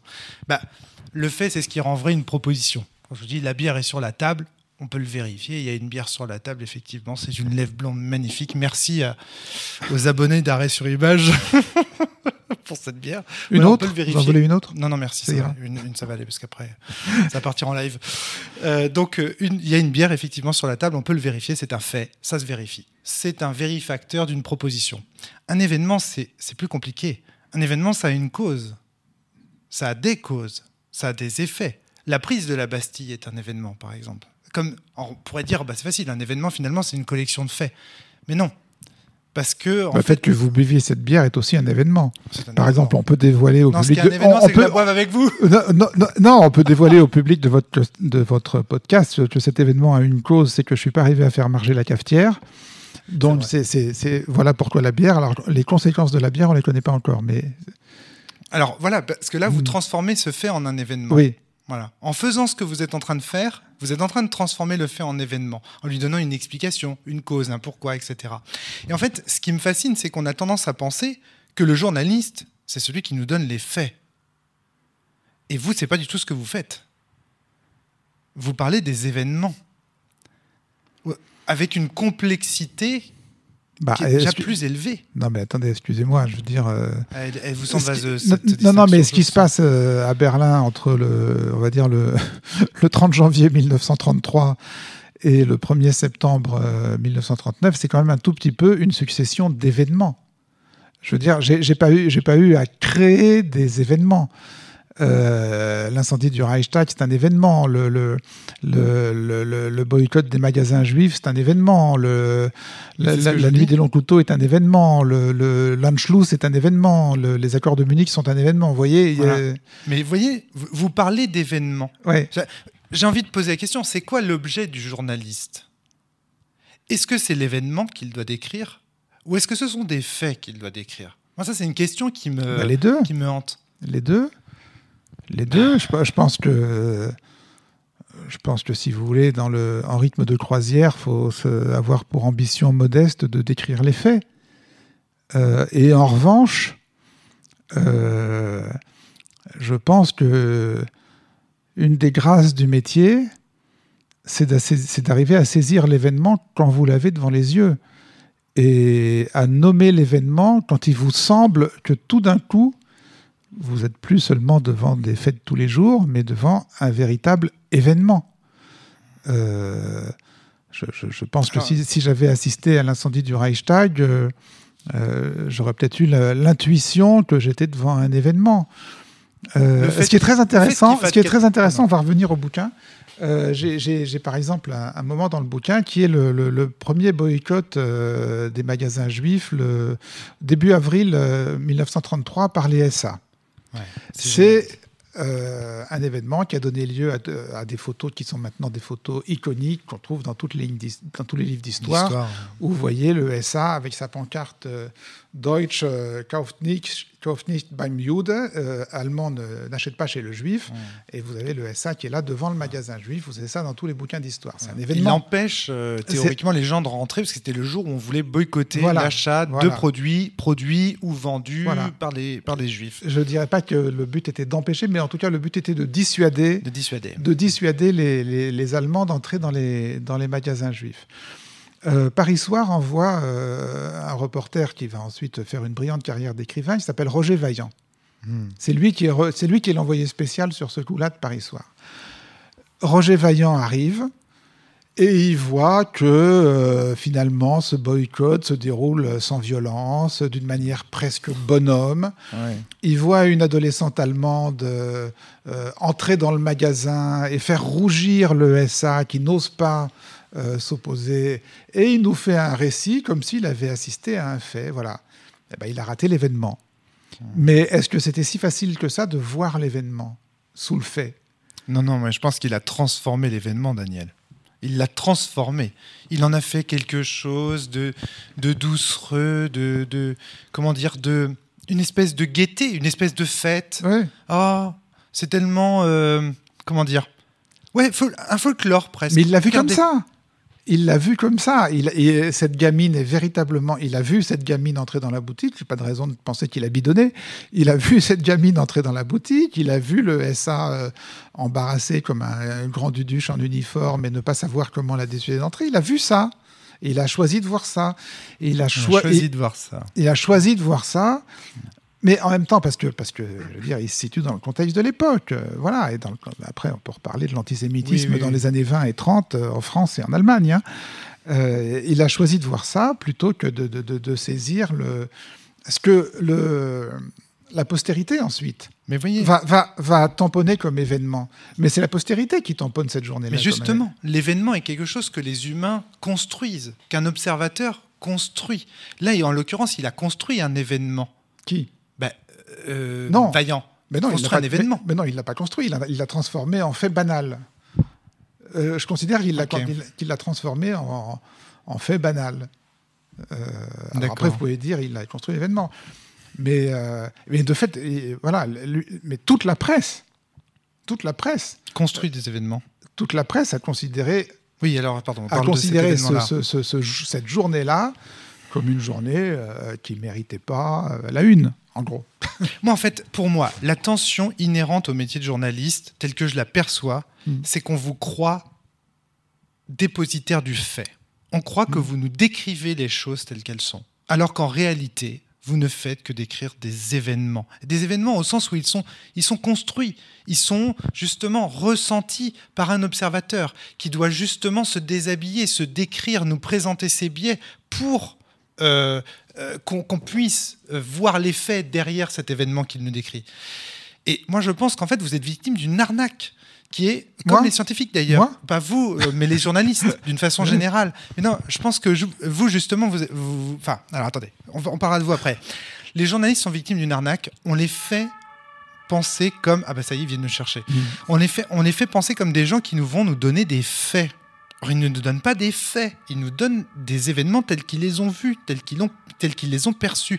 Mais comme on est, nous lecteurs, convaincus que ce qu'on est en train de lire dans la presse, c'est la vérité, donc un fait, parce que, je rappelle, le fait, c'est ce qui fait que les propositions sont vraies, eh ben, on a l'impression que euh, le journaliste doit dire le vrai, qu'il doit dire la faut, vérité. faut, faut faire gaffe quand on dit ce que vous dites. Faut Ah. faire gaffe quand on dit ce que vous dites. Et les Euh, scientifiques, c'est pareil. Vous êtes victime de la même, euh, du Il même faut faire gaffe quand on dit ce que vous dites, euh, parce que euh, dire ça, ça pourrait être considéré comme finalement ouvrant la porte aux alternatives facts de Trump. Je veux dire, non, Si, si. non, si, si, Non. c'est très intéressant Non. ça. Trump a parler. perdu les élections. C'est un fait. Oui, C'est justement. un fait. C'est pas un fait construit par les journalistes. C'est pas un événement construit par les journalistes. Trump a perdu les élections. Mais les journalistes ne décrivent pas que des faits. Non, non, mais vous disiez, ils en décrivent aucun. Vous, Oui, vous- vous avez... Ah, j'ai dit ça Oui. Mince. Euh, non, non, non, non, le- le- Il y a des faits. Oui, il y a des faits. Il y a des faits. La Terre tourne autour du Soleil. C'est un fait. Oui, je suis d'accord. je, en. Euh, pardon. euh, Non, je, je- je pensais en fait. Lula, Lula vient de gagner les élections. Oui, c'est cool. C'est un- fait. C'est un fait. Mais ce que, ce que, ce que je voulais dire, c'est que on a l'impression que vous ne donnez que des faits, alors qu'en vérité, vous décrivez des événements. Je dis pas que Aussi. de temps en temps, aussi, Aussi. ouais, c'est bien. Mais vous avez raison de me reprendre. Mais effectivement, vous avez raison. Ouais, vous avez raison. Ouais. Non, mais parce que, non, mais parce que je, veux, dire, ce serait, euh, Ouais. Ce serait absolument euh, désastreux pour le, le- le- le métier, pour la démocratie, pour tout ce qu'on, pour tout ce qu'on veut, euh, d'imaginer que les faits n'existent pas. Non, non, non, non, si, c'est si, pas les, ce que je les- dis. les- les faits existent. Oui, oui. Alors ça, je suis entièrement d'accord. Euh, mais, je, mais je trouve, en tout cas, Écoutez, j'étais venu avec cette distinction entre les faits et les événements parce que je la trouve fertile dans la compréhension de certains débats qui ont euh, cours, par exemple, sur le plateau d'arrêt sur image ou dans vos livres. C'est-à-dire que parfois, je trouve qu'il y a une confusion entre le fait et l'événement. Là, mine de rien, la façon dont vous m'avez répondu et dont vous avez montre que la distinction, en fait, elle existe. Et euh, voilà. Et je, je vous la mets dans la tête. Je me dis, ça- dans la tête de Daniel Schneiderman, ça va être. Ça va Non, mais après, une fois que j'ai dit que le, le- le- le fait existe, euh, faut que je, je- on va se répéter par rapport au début de l'émission, mais je pense que le journaliste euh, doit se mettre dans l'idée que de là où il est, il ne voit qu'un aspect de ce fait. Tout à fait. Il voit pas le, il a pas le, il embrasse pas la totalité de- du fait dans toutes ses dimensions, euh, par devant, par derrière, par dessus, par dessous. euh, Ouais, bien sûr. euh, voilà, il voit le fait éclairé euh, sous une certaine lumière, si c'est selon si c'est le matin ou le soir. Voilà, mais, le- mais euh, et il il faut pas qu'il oublie ça non plus. Bien sûr. Vous voyez, c'est compliqué, hein? Non, non, mais c'est très bien. J'ai- besoin de, j'aurais besoin de, de, De- de, de- Mais ouvrez les chamonix. du- du- non, pas tout de suite là, mais euh, Si vous avez besoin de sucre. ça- ça- ça- je vais avoir besoin de ma substance. Non, mais c'est. Voilà, bah, je sais pas ce quelle est votre substance, mais n'hésitez pas. en tout cas, euh, cette faites émission n'est pas sponsorisée par Chamonix Orange, hein, je tiens à le dire. Non, ni par Fisherman Friends, c'est pourtant. Euh, euh, donc, euh, ce qui- alors, donc, on arrive sur un deuxième élément. Parce que là, vous êtes en train de dire dessus, dessous, très intéressant, la notion de grand balancement, la notion de balancement, qui est une notion qui va traverser votre pensée, mais alors dans tous vos bouquins, on a cette idée que il faut vraiment se balancer. Genre ça, c'est très intéressant chez vous, cette idée que... Et ça, c'est quelque chose qui vous vient de Viançon, en fait. Parce que j'ai lu Viançon justement pour comprendre ça. Qu'est-ce que vous avez lu de Viançon? J'ai lu Les jours après les jours, qui est un recueil, en fait... de, ces, euh, de ces chroniques du, du voilà, monde c'est gé- samedi. Mais c'est génial. Oh, Qu'est-ce que ça me fait plaisir que vous disiez ça Non, mais c'est incroyable. Bah, bah, bah, alors, je, juste, je, je, vous, je, je vous ai ramené quelques citations tirées de Viançon pour qu'on s'amuse tous les deux, mais bon, on fera ça peut-être après. Il y a un moment, donc juste, alors, pour vous donner un exemple, pour les auditeurs qui ne connaîtraient pas du tout Viançon, par exemple, c'est quelqu'un qui va vous décrire euh, avec euh, une, une façon de. Je ne sais pas comment le dire, il a, une, il a un style en fait pince sans rire, extrêmement humoristique, où il va vous décrire un parterre de juges blancs qui viennent d'absoudre euh, une, euh, une, une travailleuse pauvre noire, etc. Et de décrire le français comme un espèce de super Dupont, car oui, chaque français est un justicier, etc. Il a une plume, si vous n'avez pas lu Viançon, mais je vous invite vraiment à lire ce truc les jours après jour, c'est, moi ça m'a fait penser à, il y a un côté Astérix en moins beauf, il y a un côté Les Inconnus en moins beauf, mais il fait une photographie de la culture française et de la, de la, enfin, du- de la culture populaire française, une photographie à un instant T, paf Moi, c'est pas ça qui m'a fasciné chez Viançon. Ah, moi, c'est ça. Euh, c'est c'est autre chose. C'est que euh, avant d'écrire sur ce que vous dites, Viançon a été the big journaliste politique de la de la Ve République. Euh, Viançon a pris des, des avions militaires avec De Gaulle. Euh, il a vu De Gaulle euh, allant en Algérie se changer et, et il a des passages sur les caleçons longs que portait, que, que, portait De Gaulle Voilà. qui sont à mourir de rire. Euh. Viançon était à tu et à toi avec Pompidou. Enfin, je veux dire, ça a été le grand journaliste politique de la Ve République. Et puis, à un moment, euh, peut-être parce qu'il avait des problèmes internes au journal, etc., il a été placardisé. Et de fait, ce supplément du samedi, euh, c'est le placard qu'on lui avait donné euh, euh, en, vrai. com- en compensation, de, ah oui, c'est- en, com- en compensation de, de, de- de la direction du service politique. Puis il avait été candidat à la direction du Monde, il n'a pas été pris, etc. Donc on l'avait mis dans un placard. Et de ce placard, il a fait quelque chose d'extraordinaire, c'est-à-dire que vous avez ce grand journaliste politique qui est redescendu sur Terre, qui a atterri et qui a fait des chroniques sur tout ce que vous dites, sur la justice au quotidien, sur les flagrants délits. Euh, je me souviens d'une chronique lumineuse sur les petites annonces rencontres de Libé euh, qu'il avait épluchées, euh, et c'était titré Cette sacrée tendresse, c'est-à-dire que il est allé euh, observer le- l'invisible. Le, le- ce, dont les, ce dont les médias euh, ne parlaient jamais. C'est pour ça d'ailleurs qu'il était très réceptif pour les papiers que lui envoyaient les nobody et pour les petits croquis, les petites scènes de rue que lui envoyaient les nobody, parce qu'il avait l'impression de, de, qu'on lui racontait des trucs dont les journalistes ne parlent jamais en fait. Oui. Et c'est ça que j'admire chez Viançon. C'est Ah. out- outre le talent, outre le, le- le- puis le, effectivement la comment dire, le sens de la, La formule. le sens de la formule. Il décrit l'arrivée des joueurs de Marseille et ces gens qui applaudissent les nouveaux mercenaires. Enfin, c'est Mm. hyper. En fait, Mm. moi, ce qui m'a frappé, c'est la modernité. Alors, du coup, je l'ai pas vu. C'est-à-dire qu'en fait, c'est marrant parce que là, ce que vous êtes en train de dire, c'est ça, c'est que il descendent dans l'arène. C'est très moderne, en fait. Ce, ce côté, euh, on va aller euh, au, au plus près des gens et en tirer quelque chose de prototypique, de d'essentiel de la culture française. On va aller Mhm. dans un événement à la con, un pot de départ de Michu, à je sais pas où, et en fait, à partir de cet événement, la fermeture de la maternité de l'Indre, c'est chiant. C'est vous qui l'avez dit ça à un moment donné, mais c'est exactement le genre de sujet qu'aurait traité Viançon. Bien sûr, bien sûr. Et d'ailleurs, c'est marrant, j'ai dit invisible et vous avez dit essentiel. Et en fait, le, le- le petit morceau de mon texte que le Monde avait retenu pour le passer dans la page d'hommage posthume, euh, ça disait en gros, il a été le premier à comprendre que l'essentiel était dans l'invisible. Ah, c'est formidable. Ah, c'est formidable, ok. Ah oui, exactement. Ah, Et c'était un placard. Et là, ce qu'il a Ah, fait c'était un du placard. placard. Comme quoi. Non mais Comme quoi, on a- non mais comme quoi il faut il faut savoir euh, voilà faut savoir regarder euh, faut savoir regarder euh. Ouais. Et, Et vous savez, j'ai une fille photographe. et voilà, donc elle a fait tout un tas de trucs.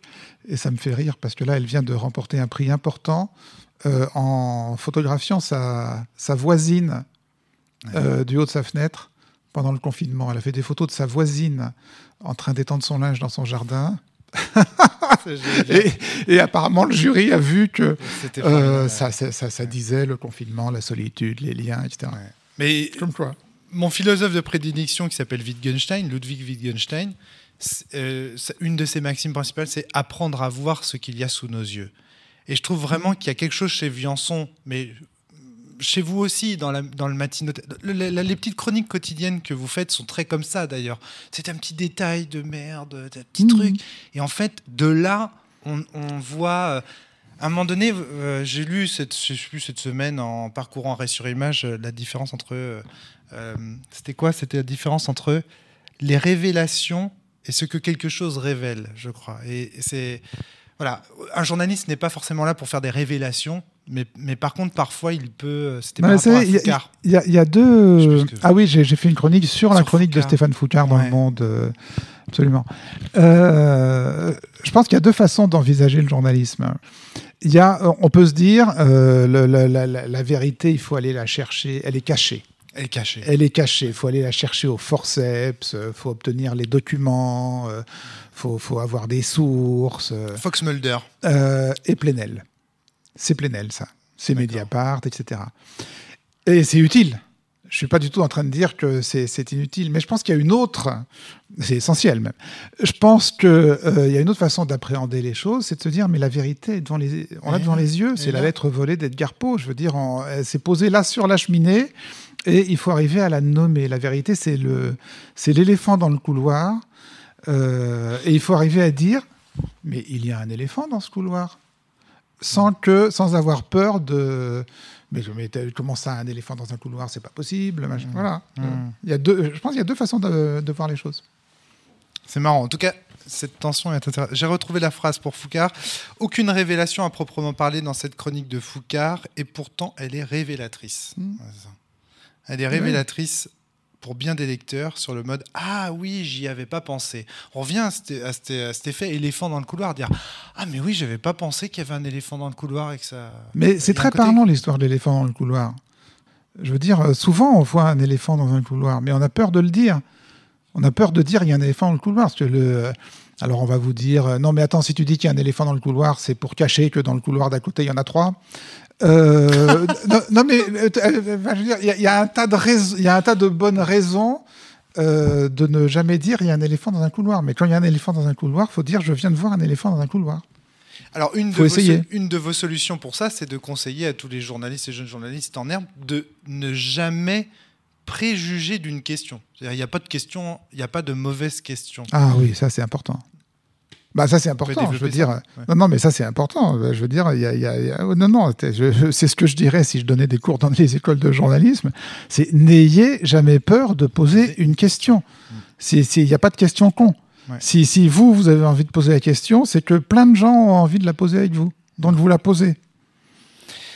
Un autre élément euh, du métier de journaliste que vous soulignez beaucoup, c'est l'idée qu'un journaliste, c'est d'abord quelqu'un qui tente d'intéresser ses lecteurs ou ses téléspectateurs à ce qui l'intéresse personnellement. Ça, ça va pas de soi. Non. Parce qu'il y a plein. Ça, ça va pas de soi. développer ça Ouais, ça va pas de soi parce qu'il y a plein de journalistes qui d'abord essayent de se demander ce qui va intéresser leurs lecteurs. En général, avec le présupposé que leurs lecteurs sont beaucoup moins intelligents qu'eux, donc que leurs lecteurs ne sont pas assez élevés pour s'intéresser euh, aux questions qui, eux, les intéressent, donc il faut se mettre au niveau du lecteur. Moi, je pense le contraire. Je pense qu'il faut d'abord se demander soi-même ce qu'on estime important, et puis après, tu, fais le boulot de le raconter d'une manière euh, euh, qui, oui, intéresse les lecteurs et qui accroche les lecteurs. Mais le, petit 1, c'est qu'est-ce que moi je juge important. Ça, tenter d'intéresser le lecteur ou le téléspectateur à ce qui m'intéresse personnellement, je ne connais pas de meilleure définition du métier de journaliste et c'est dans du journalisme après Mmh. Bourdieu. Moi j'adore cette définition-là, vous savez pourquoi? Parce qu'elle fait de moi un journaliste. Parce que c'est exactement ce que je fais avec la cellule. J'essaye d'intéresser les gens au jeu de rôle, ce truc dont tout le monde se fout, euh, voilà. Mais qui Mais, vous- pour mais moi. vous, mais vous êtes peut-être journaliste sans le savoir. hein. Mais alors, vous avez dit tout à l'heure la carte de presse. Ouais. Mais comment on obtient la carte de presse En travaillant dans un média voilà. euh, qui bénéficie de la commission paritaire, d'un numéro de commission paritaire. Qu'est-ce que c'est la la- Qu'est-ce que c'est la commission Qu'est-ce que c'est que paritaire La commission paritaire, c'est une commission qui siège au ministère de la Culture et qui comprend à la fois des journalistes, euh, en général euh, des syndicalistes, et des patrons. Et cette commission décide souverainement si un média répond aux conditions qui peuvent en faire un média professionnel Ouais. et lequel média professionnel euh, pourra donc distribuer des cartes de presse à ces, Mais alors le problème, à ces journalistes? Le problème, c'est que nous, on fait pas de, on fait pas de reportage. Attends, euh, je vais vous demander ce que c'est qu'après un reportage. On- nous, on fait pas de reportage, on fait de l'analyse. C'est-à-dire qu'on on teste des jeux. C'est- on- pas tellement ça le critère. Le critère, c'est plutôt est-ce que vous êtes assez régulier? Il faut être régulier quand même. Euh, C'est important quand même qu'il y ait au moins un contenu euh, différent tous les jours. Je sais pas si vous avez. tous les jours? non, mais vous rigolez ou quoi C'est pas une rotative. Enfin, il y a- non, mais il y, a- il y a un critère qualitatif. Il y a un critère qualitatif. Euh, non, mais après, ça, ça vaut ce que ça vaut.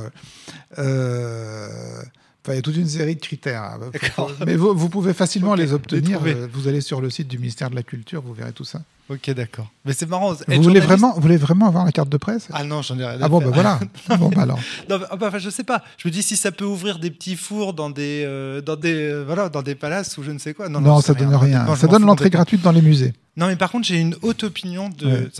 Ah bah c'est bien ça. Ah bah c'est pas rien, ça, oui. Ah, oui. Ouais, ouais. Donc, mais j'ai une haute opinion du métier de, de journaliste. Mais bon, c'est peut-être parce que j'imagine qu'un journaliste, il vous ressemble. Mais bon, ça, c'est autre chose. Donc, en tout cas, euh, moi, j'aime bien cette définition parce qu'elle permet aussi de... Mais elle fonctionne pas, cette définition, Daniel. Elle marche Alors, racontez-moi, racontez. Qu'est-ce qui marche pas? Bah, du coup, tout le monde est journaliste, non Alors attendez, c'est quoi la définition? J'ai perdu le fil. Tenter d'intéresser les lecteurs ou les téléspectateurs à ce qui m'intéresse personnellement. Oui, bah, non, mais euh, non. Bah, ah, enfin, on vient de dire que non. Il y a, y a- y a- y a plein de. Non, mais si vous voulez, il y a, plein de gens qui ont la carte de Je presse. casse- et- et- je suis casse-pied. Pardon? Je suis casse-pied, je suis désolé. non, je vous êtes- non, je mais vous, vous, êtes, euh, vous êtes ironique là, non? Non, Non, mais il y a plein de gens qui ont la carte de presse et qui répondent pas à la définition. Oui, donc la carte de, je veux dire, a- oui, il y a- donc la carte de presse n'est pas une définition parfaite, de, de- n'est pas une condition Ah. euh, nécessaire et suffisante de savoir qui est journaliste. Hmm, non, mais, il y a- d'accord. non, mais si vous voulez, il y a, il y a- il y a des- malheureusement, il y a beaucoup de médias dans, les, enfin, dans lesquels les équipes ne se posent pas la question de. euh, ne définissent pas eux-mêmes la hiérarchie de l'information, mais essayent de, voilà, essayent de, de voir ce qui va faire du clic ou ce qui va faire de l'audience ou ce qui est su- su- supposé euh, faire vendre du papier. Ok. Donc, Mais une fois qu'on a dit ça, je ne pense pas qu'on doive mépriser l'audience. Enfin, je veux dire, euh, je, je pense qu'un journaliste doit avoir pour euh, ambition d'être, euh, écoutez, de rassembler la plus grande audience possible. euh, on va revenir au grand balancement parce qu'on a du coup on a dérivé sur Viançon puis on est on est on a quitté le grand balancement. Euh, mais d'abord j'ai deux questions à vous poser. La première c'est vous vouliez faire de la radio? Pourquoi la radio? Je sais pas, j'aimais, j'aimais bien l'idée. Non, non, ça c'est quand j'étais au, quand j'étais à l'école de journaliste. euh, euh, j'aimais bien l'idée de faire de la radio. C'est un, un- un média qui m'attirait, qui m'attire toujours d'ailleurs. Hmm. Pas de bol, j'en ai jamais fait. Et pourquoi? Sauf là, C'est avec intéressant. vous, mais avec vous, avec vous aujourd'hui. Et RFL 101. Et pourquoi, pourquoi est-ce que pourquoi la radio particulièrement? C'est parce que c'est le lieu où c'est diffusé, parce que c'est quelque chose qu'on écoute dans. Enfin, c'est comment? C'est pourquoi? Oui, c'est un peu tout ça, parce que c'est- quelque chose qui est- que les, les gens écoutent euh, en- euh, au petit-déj, euh, en voiture. euh, vous, vous entrez vraiment dans le, dans le quotidien des gens. J'aimais bien l'idée aussi de me servir de ma voix comme, Ouais. comme instrument de comme instrument d'information. Je- je- J'aimais bien l'idée. Et puis je, déjà au CFJ, si vous voulez, je, bon bah voilà, j'écrivais. en fait, j'avais commencé à piger au monde avant même de- d'entrer au- à l'école. Donc j'avais l'impression que sur le- l'écriture, j'étais à peu près au point. Et donc j'avais l'impression que ce qui me manquait à apprendre, c'était la radio. Voilà. En fait, j'avais surtout envie d'apprendre la radio à l'école, plutôt que de Ah faire ensuite, de, plutôt que de faire ensuite de la radio. Voilà. Ah oui, vous vous destiniez à des études en radio, mais c'était pas certain que. oui, c'était voilà. Ok, ok, d- d- d'accord. Et compris. plutôt de la radio parce qu'en fait, fondamentalement, je j'aime pas la télé. Vous voyez, en Ouais. fait, c'était ce qui est paradoxal vu que j'ai fait une émission depuis 95, clair. Mais c'est un, j'ai- j'aime pas faire de la télé. Ouais, ok. Ça, c'est intéressant. Euh, vous êtes, vous décrivez vous-même comme un très mauvais débatteur et pourtant vous êtes fan du débat contradictoire. Ça, c'est, ça, c'est. Euh, pour l'arbitrer. Ouais, c'est ça. Aimez bien être arbitre. quoi. Ah oui, j'aime bien être Mais arbitre. bon, euh, jouer, euh, c'est pour les autres, quoi. Euh, mais c'est pas ça, c'est que d'abord, j'ai- absolument aucun esprit d'à propos. Donc, euh, dans le débat en direct, je pense que je serais absolument catastrophique parce que les, les- les bons arguments me viennent euh, cinq minutes plus tard. Euh, Ah, c'est frustrant, ça. Et ensuite, euh, et ensuite, en général, mes, mes opinions sur les sujets ne, ne sont pas assez catégoriques, si vous voulez, pour faire de moi un débatteur efficace. Donc, euh, si c'est pour passer le débat à répéter non, mais attendez, vous avez raison, mais c'est plus compliqué que ça, ça fait pas des super débats. Mais est-ce que c'est pas justement les discussions qu'on attend? Parce que là, vous- du coup, vous décrivez le débat comme forcément une confrontation. quoi. Ah bah, dans les médias mainstream, oui. Ah oui, Enfin, je veux dire, quand vous regardez le format des- des- de ce que les médias mainstream appellent des débats, euh, oui, euh, c'est- du, du catch. Euh, moi, je trouve que le bon débat, c'est un peu ce qu'on est en train de faire là, le, qui n'est pas vraiment un débat, mais un peu quand même. Le, le- le bon débat, et en fait, c'est ce que, ce que j'ai fini par mettre en pratique dans Arrêt sur Image, c'est quand vous avez entre les débatteurs, on va dire, euh, 70% d'accord Je suis d'accord. et 30% de, de désaccord. Ouais, Là, là c'est intéressant. Ouais. Là, c'est intéressant plutôt que d'avoir sempiternellement le- l'ange blanc contre le bourreau de Béthune. Ça, je l'ai compris en regardant euh, l'émission avec euh, Emmanuel Todd et Jean-Luc Mélenchon. Vous aviez, Mmh. anu- ah, vous aviez animé. Où justement, je, je crois que c'est, je, je ne sais plus si c'est Emmanuel Todd ou Jean-Luc Mélenchon qui, qui dit ça, précisément. Il dit, mais maintenant, ce dont on a vraiment besoin, c'est de discussions, euh, non pas de gens de droite contre des gens de gauche, mais des gens, par exemple, de gauche entre eux, ou même de droite Mais entre bien eux. sûr. Moi, ça m'intéresserait vachement de voir des débats entre des gens Non, de mais tel- tellement bien sûr. Quoi. Je veux Ouais, dire, ouais. euh, il n'y a, rien de plus catastrophique que le débat du- de, de l'écologiste contre le climato-sceptique. Enfin, je veux dire, heureusement qu'il n'y en a plus d'ailleurs. Mais à un moment, Ah, il y en je a veux- plus euh, ça Bon, il y en a plus. moins. Je veux dire, il y a- plus grand monde qui se, se revendique climato-sceptique. Parce que la culture du clash sur Internet, excusez-moi Daniel, mais ça, c'est encore euh, quelque chose de. Bah, sur Internet. Non, je parle des plateaux. Oui, les, oui, les- non, les- les plateaux, euh, voilà, il me semble qu'il y en a moins. Euh, en revanche, euh, voilà, euh, à l'intérieur d'un, oui, voilà, euh, il va falloir faire la transition. Comment on l'a fait? Qu'est-ce qu'on place en premier? Euh, Là, c'est des, c'est des choses plus intéressantes. Hmm. J'ai, plein de choses encore à aborder avec vous, mais on commence à rentrer dans les 57 minutes euh, fatidiques où Daniel se déteint. Ça, on parle depuis combien de temps là? Vous avez le Je- chrono, vous? Ben, là, je vois 1h20, mais je crois que Ah ça oui. tournait euh, un petit peu avant. Ah, on doit ah. être à 1h10. Donc, Ça euh, va. euh, j'ai quand même le grand balance. Il faut qu'on, faut qu'on parle du balancement. Oui. Qu'est-ce que c'est que ça? Qu'est-ce que c'est que cette idée qu'il faut, qu'il faut euh, comment dire, euh, justement, euh, voir le fait d'un point de vue, d'un autre Qu'est-ce que vous appelez le balancement de Viançon Et ce balancement idéal que vous... vous, vous- C'est moi qui ai parlé de ça? Eh oui. Je vais Ah, vous, je ouais, retrouve des Ah, passages. Il faudrait voir le. Le contexte. ouais. Le Ah, c'est marrant contexte. parce que, en Hmm. fait, vous avez, vous- là un, un concept que vous utilisez souvent, mais vous aviez même pas, vous étiez même pas Bah, rendu compte que ça d- faisait partie. Non, mais d'abord, il y a un truc qui est pas de moi, c'est le balancement circonspect. Ça, c'est pas de moi. Alors, c'est quoi ça, le balancement circonspect? Bah, c'est un, balancement avec circons- circonspection, qu'est-ce que je vous dise? Euh, non, mais bah, euh, Je sais enfin, pas. je sais pas. non, ça me mais- parle pas en tout cas le Non, mais, balancement. non, mais peut-être que, peut-être que banalement, ce que j'ai appelé balancement, euh, c'est le fait qu'avant de se faire une opinion, il faut écouter les pour et les contre. C'est ça? Oui, oui, c'est ça, mais je trouve que c'est pas que ça dans les dans les Alors, livres. C'est quoi d'autre? Non, mais il faut écouter, écouter les pour et les contre, écouter les, les entre les deux, les, les trois quarts pour, un quart contre. euh, Enfin, je veux dire, écouter le, le- le- le- le plus possible de, de points de vue différents et d'opinions différentes sur une question ou sur un fait ou sur un événement, si vous voulez. Et puis ensuite, euh, voilà, faire une synthèse qui soit euh, fait un peu à sa sauce. Ce qui ne signifie pas forcément de donner raison euh, à personne. Je veux dire, le, le balancement n'empêche pas de trancher. Le, le balancement ne vous empêche pas de vous faire, vous, votre opinion et de dire, voilà, ayant entendu tout le monde, euh, voilà ce que j'en pense. Euh, je cherche une citation dans laquelle vous utilisez. Dis donc, vous avez drôlement bien préparé les choses, hein, parce que les, les- les gens, de, les auditeurs de votre podcast ne le voient pas, mais vous êtes venu avec tout un, tout un dépliant imprimé. J'imagine que ce sont des, des- que des citations de ma pomme.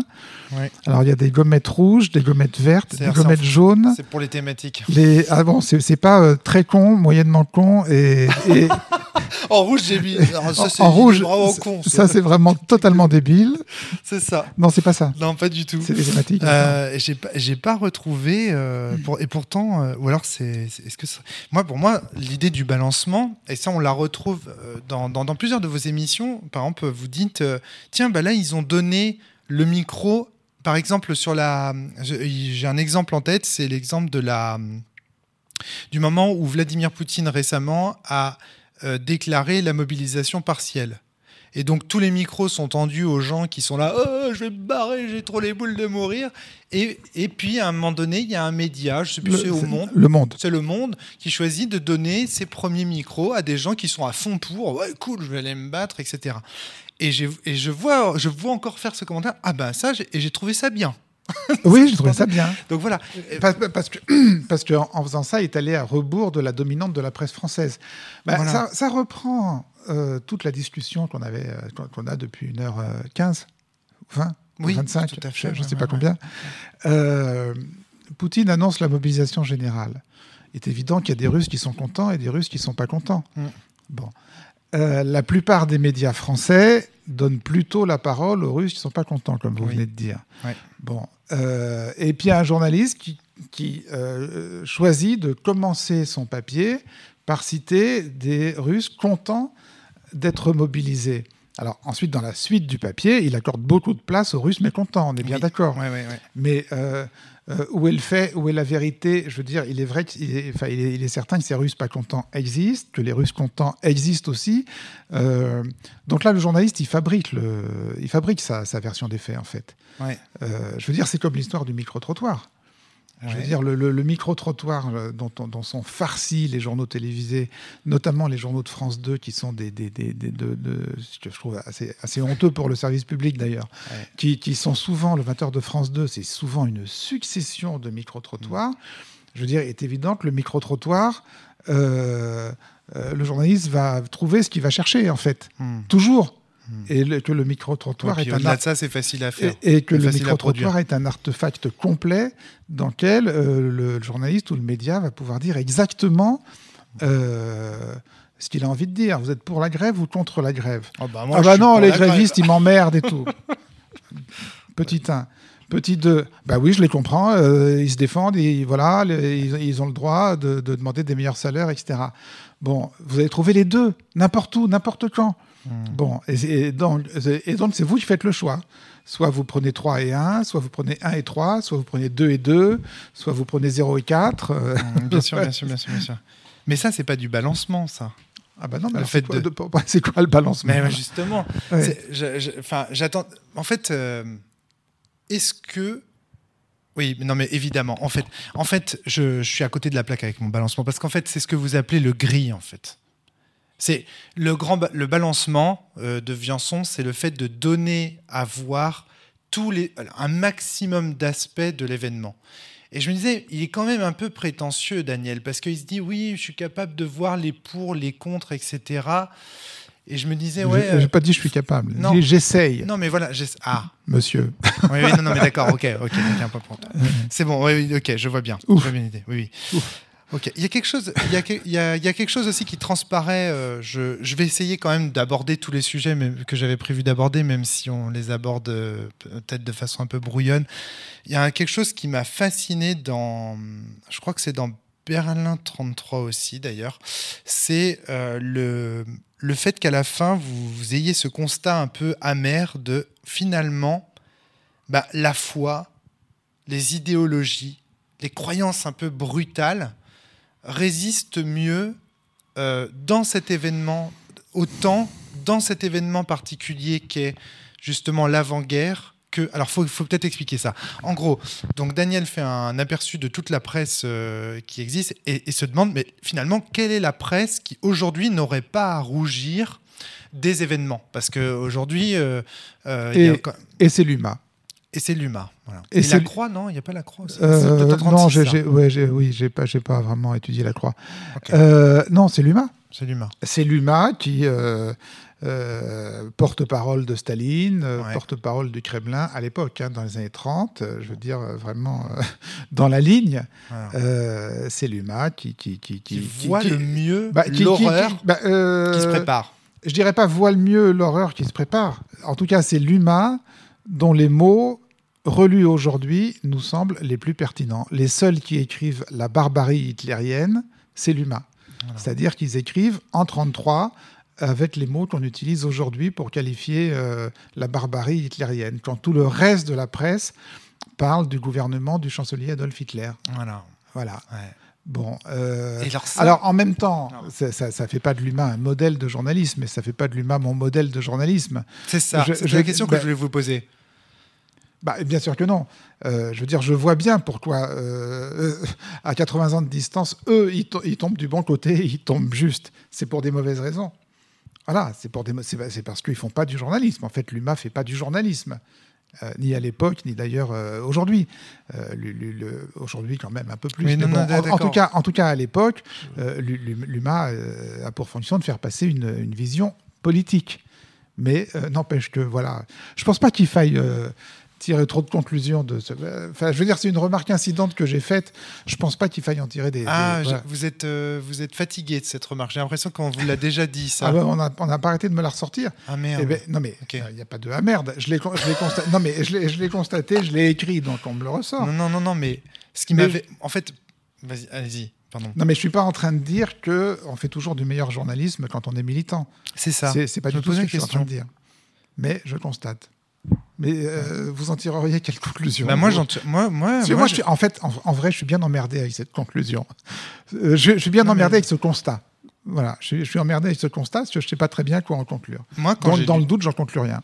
Moi, quand j'ai lu ça, je me suis dit, bah tiens, bah finalement, Gaspard Glantz, avec ses histoires d'aller euh, dans le camp de Calais, franchement, quand on voit Gaspard, c'est un militant. Enfin, euh, tu il, a, il est engagé clairement euh, anard euh, contre la police. On voit bien qu'il les porte pas dans son cœur. Il, met tout en place pour se faire. Enfin, ça se voit. Pour moi, il est militant anarchiste. Bon.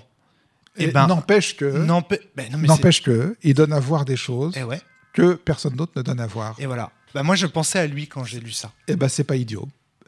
Et, La, la comparaison est pas idiote. et moi, je, moi, je pensais à lui et je me suis dit, bah ouais, voilà. Pour moi, Daniel arrive à la conclusion que finalement, maintenant, il part en retraite et il se dit, bon, maintenant, je peux le dire. En fait, dans le fond, depuis le départ, j'étais un militant anarchiste. Enfin, je, je m'appelais pas comme ça. Je disais que j'étais de gauche, tout simplement. Mais voilà ce que je me suis dit Bah, en lisant si ça. c'est si c'est votre lecture, vous avez le droit. hein. si, si, ayant lu le- la pile impressionnante de mes ouvrages que je vois là, euh, vous en concluez que je suis un militant anard, euh, qui suis-je pour vous démentir? Non, mais en tout cas, voilà. En tout Mm. cas, l'idée que euh, il faut être porté par une certaine forme de conviction, de militantisme, de- une croyance. Moi, je suis désolé, mais je ferai pas la cellule, je me casserai pas le cul à venir jusqu'à Paris avec mes micros, avec ma table de mixage, tout ça. Si dans le fond, il n'y avait pas une croyance en moi qui me disait, ce type, Daniel Schneiderman, il faut que les auditeurs l'entendent parce qu'il incarne une certaine forme. Allez, je vais risquer le mot, le de bien avec un B majuscule. Et je- pourquoi je me risque le mot? Parce que vous-même, vous employez le mot de mal. Je, je- je- je suis venu aussi avec une question là-dessus, sur est-ce que vous croyez au mal? Est-ce que vous pensez qu'il y a des choses euh, vraiment... C'est curieux comme question, on vous la pose pas souvent. Bah, on, vient de ça, parler on vient de parler d'Hitler. euh, je, pense qu'on on on aurait du mal à dire que le mal n'existe pas, si vous voulez. Ouais. Ouais, mais vous voyez, c'est contestable ça, par exemple, l'idée de... Que, que- mal que le nazisme, c'est le mal? Non, ça c'est incontestable. Mm. Mais incontestable. Enfin, je veux dire, ce que je veux dire, c'est, on peut estimer que le, le- ça c'est, là, vous- c'est, c'est très compliqué cette affaire. Mais dans l'absolu, les gens qui, qui croient au bien et au mal, on les, on dit, on les dit manichéens. Et on s'est, jeté aux orties. On dit ah oui, vous êtes, vous avez, vous n'avez cessé de dire pendant cette interview que vous croyez au gris. Hmm? Alors, quelle idée de les dire que le nazisme c'est mal? Non, mais Oui. attendez, je, croire au gris ne veut pas dire que le blanc et le noir n'existent pas. Ça, veut juste dire que entre le blanc et le noir, il y a le gris. Mais par exemple, vous me parlez du bien. euh, J'ai énormément d'admiration pour quelqu'un comme Cédric Héroux. Voilà. Ah bah voilà, j'ai beaucoup d'admiration pour Cédric Héroux. Voilà, vous me parlez du bien, c'est le nom propre qui me vient euh, immédiatement. Voilà. ouais. Vous me parlez du mal, euh, voilà, on vient de parler du nazisme. Donc oui, je, je- dans ma vision du monde, euh, il me semble que le bien et le mal existent. Mais c'est intéressant ça. Bah, non, mais d'accord. Mais après, ça ne veut pas dire qu'entre les deux, euh, il n'y avait pas des nazis qui étaient des bons pères de famille. Il y en avait. Il oui, n'y avait pas sûr. des directeurs de camps d'extermination qui étaient des bons pères de famille. Il y en avait. Et il n'y a pas des et a pas militants euh, euh, altermondialistes pourris et corrompus. Il y en a sans doute. Ok. non, non, non, non, mais très mais c'est intéressant. Je- J'essaye. En fait, moi, je vous imaginais, euh, comment dire, euh, je pensais que vous alliez rejeter ces idées de, de bien et de mal comme quelque chose de finalement proprement religieux. Moi, il y a quelque chose qui m'a frappé aussi a, dans la. il y a- y y y des gens, euh, enfin, je veux dire, il y a des gens, des événements de- de- que, que, que- que oui, j'admire, qui m'enthousiasment. Euh, et puis, euh, il y en a d'autres que je considère comme effectivement l'incar- l'incarnation du mal. Alors après, euh, quand même, euh, une des précautions à prendre quand on est journaliste, c'est de, de- de- de- quand même de garder un tout petit peu de distance par rapport à ses admirations. Ah, c'est intéressant. Parce ça. que souvent, on a, on, a des, on a des admirations, puis dix ans après, on regrette un peu de les avoir eues. Je me recule là. Vous avez vu, je, vous avez vu, je me suis reculé. Et alors, comment interpréter ce recul Je sais pas. je- il m'a dit de, de- de méfier de mes admirations. Je prends du recul. Ah, D'accord. D'accord. Méfiez-vous de moi. D'accord, très bien. Vous pourriez être déçu méfie. dans dix ans. Je me méfierais. Non, je. je, je- ah ouais, bon, j'en doute. Bon, après, euh, j'avais beaucoup Mm. d'admiration pour Emmanuel Todd et je me suis un petit peu euh, Alors. en recul depuis. Euh, voilà. Et voilà. c'est- c'est- Mais voilà. oui, mais ça n'empêche que je reste admiratif du bonhomme quand même. Mais bien sûr, et de ce qu'il a pu dire à un certain moment. Et puis, il y a des gens Ouais. qui, 90% de ce qu'ils disent est quand même admirable, et il y a 10% de déchets. Je vous oui, mais ça, on est tous gris. Ben voilà. Mais euh, le fait qu'on croit en un, en un idéal de justice ou de bien, etc., c'est pas mainstream comme idée quand même. Le fait que vous, vous fassiez référence au mal avec un M dans Berlin 33, etc., je veux dire, c'est pas attendu d'un journaliste, euh, en dehors d'un journaliste de la Croix. je veux dire, euh, de, faire appel au mal comme ça. Et l'importance de le nommer aussi. Mais ça, on en a parlé avec l'éléphant, mais le côté aussi chez vous, la tension entre le nommable et l'innommable, qui est d'ailleurs revenu euh, la semaine dernière, je crois, dans, un, dans une matinote autour d'Anouna. Ça, c'est intéressant, le fait de quand quelque chose ne peut pas être nommé, euh, alors il ne peut pas faire l'objet d'une analyse, d'une étude, etc. Et pour vous, il est nécessairement, euh, enfin, en tout cas, il y a une idée que euh, il faut vraiment se méfier de ça. Quoi. Quand on peut pas nommer, c'est que ça ne vous fait pas réagir. Non, non, non mais je, pas je, me souviens plus de ce que j'ai dit exactement sur, sur Hanouna. Mais, en effet, Hanouna et les émissions d'Hanouna, euh, alors j'ai pas envie de dire c'est une incarnation du mal, euh, mais on sent bien qu'on est en présence, comment dire, de quelque chose de toxique. Euh, de, de, de, de, toxique pour, euh, pour la réflexion collective, de, to- de, toxique pour le peut-être le je sais pas pour la pour, pour, pour la paix sociale, etc. Et en même temps, on a du mal à on a du mal à dire pourquoi. On a du mal à dire pourquoi, parce que ça se présente comme des émissions euh, euh, qui vont traiter des questions qui ne sont pas traitées ailleurs, c'est vrai, euh, qui vont ouvrir le plateau à des invités qu'on ne voit pas ailleurs, c'est vrai, qui vont essayer de construire du contradictoire, c'est vrai. Tout ça devrait être des qualités, et pourtant j'ai l'intuition qu'on est devant quelque chose de toxique qui se situe dans un, dans un, dans un grand continuum toxique flou Hmm. au contour flou, mais dans lequel on peut mettre euh, Bolloré, euh, Zemmour, euh, Marine Le Pen, les, les, les antivax, enfin certains antivax, pas tous les antivax, mais un certain nombre d'antivax complotistes, etc. Il y a une, espèce de, de, continuum comme ça de toxicité. Je pense que c'est ce que je voulais dire dans cette chronique. même si je ne l'ai pas dit aussi bien que là, avec un peu de, avec un peu de, de, réflexion où on sent qu'il y a un truc pas clean qui est en train d'advenir. Hmm. Voilà. Et dans cette espèce de continuum toxique euh, qui me, qui me saute aux yeux en ce moment, on pourrait mettre aussi la prise de contrôle de Twitter par Elon, par Elon Musk, qui me paraît quelque chose de, d'éminemment toxique. Surtout pour nous, dans c'est le, réseau social préféré. Bah oui, surtout pour les tweetos addicts que, que, nous, sommes, que je suis. Euh, voilà, il y a, y a, de la, y a de la. Quand vous voyez que euh, le mec, il devient propriétaire de Twitter, euh, son premier tweet, c'est pour retweeter un tweet complotiste sur l'attentat contre le mari de Nancy Pelosi. Euh, euh, en laissant entendre que ça aurait pu être un coup monté, etc. Le, premier tweet du patron du réseau mondial Twitter. Quoi. On sent qu'il se prépare. voilà. Alors après, après, on a du mal à nommer parce que euh, je pense pas que on puisse dire ça y est, on est menacé du retour du fascisme ou du retour du nazisme. C'est pas aussi simple. Ça, ça me satisfait pas ça ne me satisfait pas. Comme disait, je crois que c'est Françoise Giraud qui, qui disait ça. Quand le nazisme reviendra, il ne reviendra pas avec un uniforme de, de SS et une casquette de SS. Ce sera autre chose.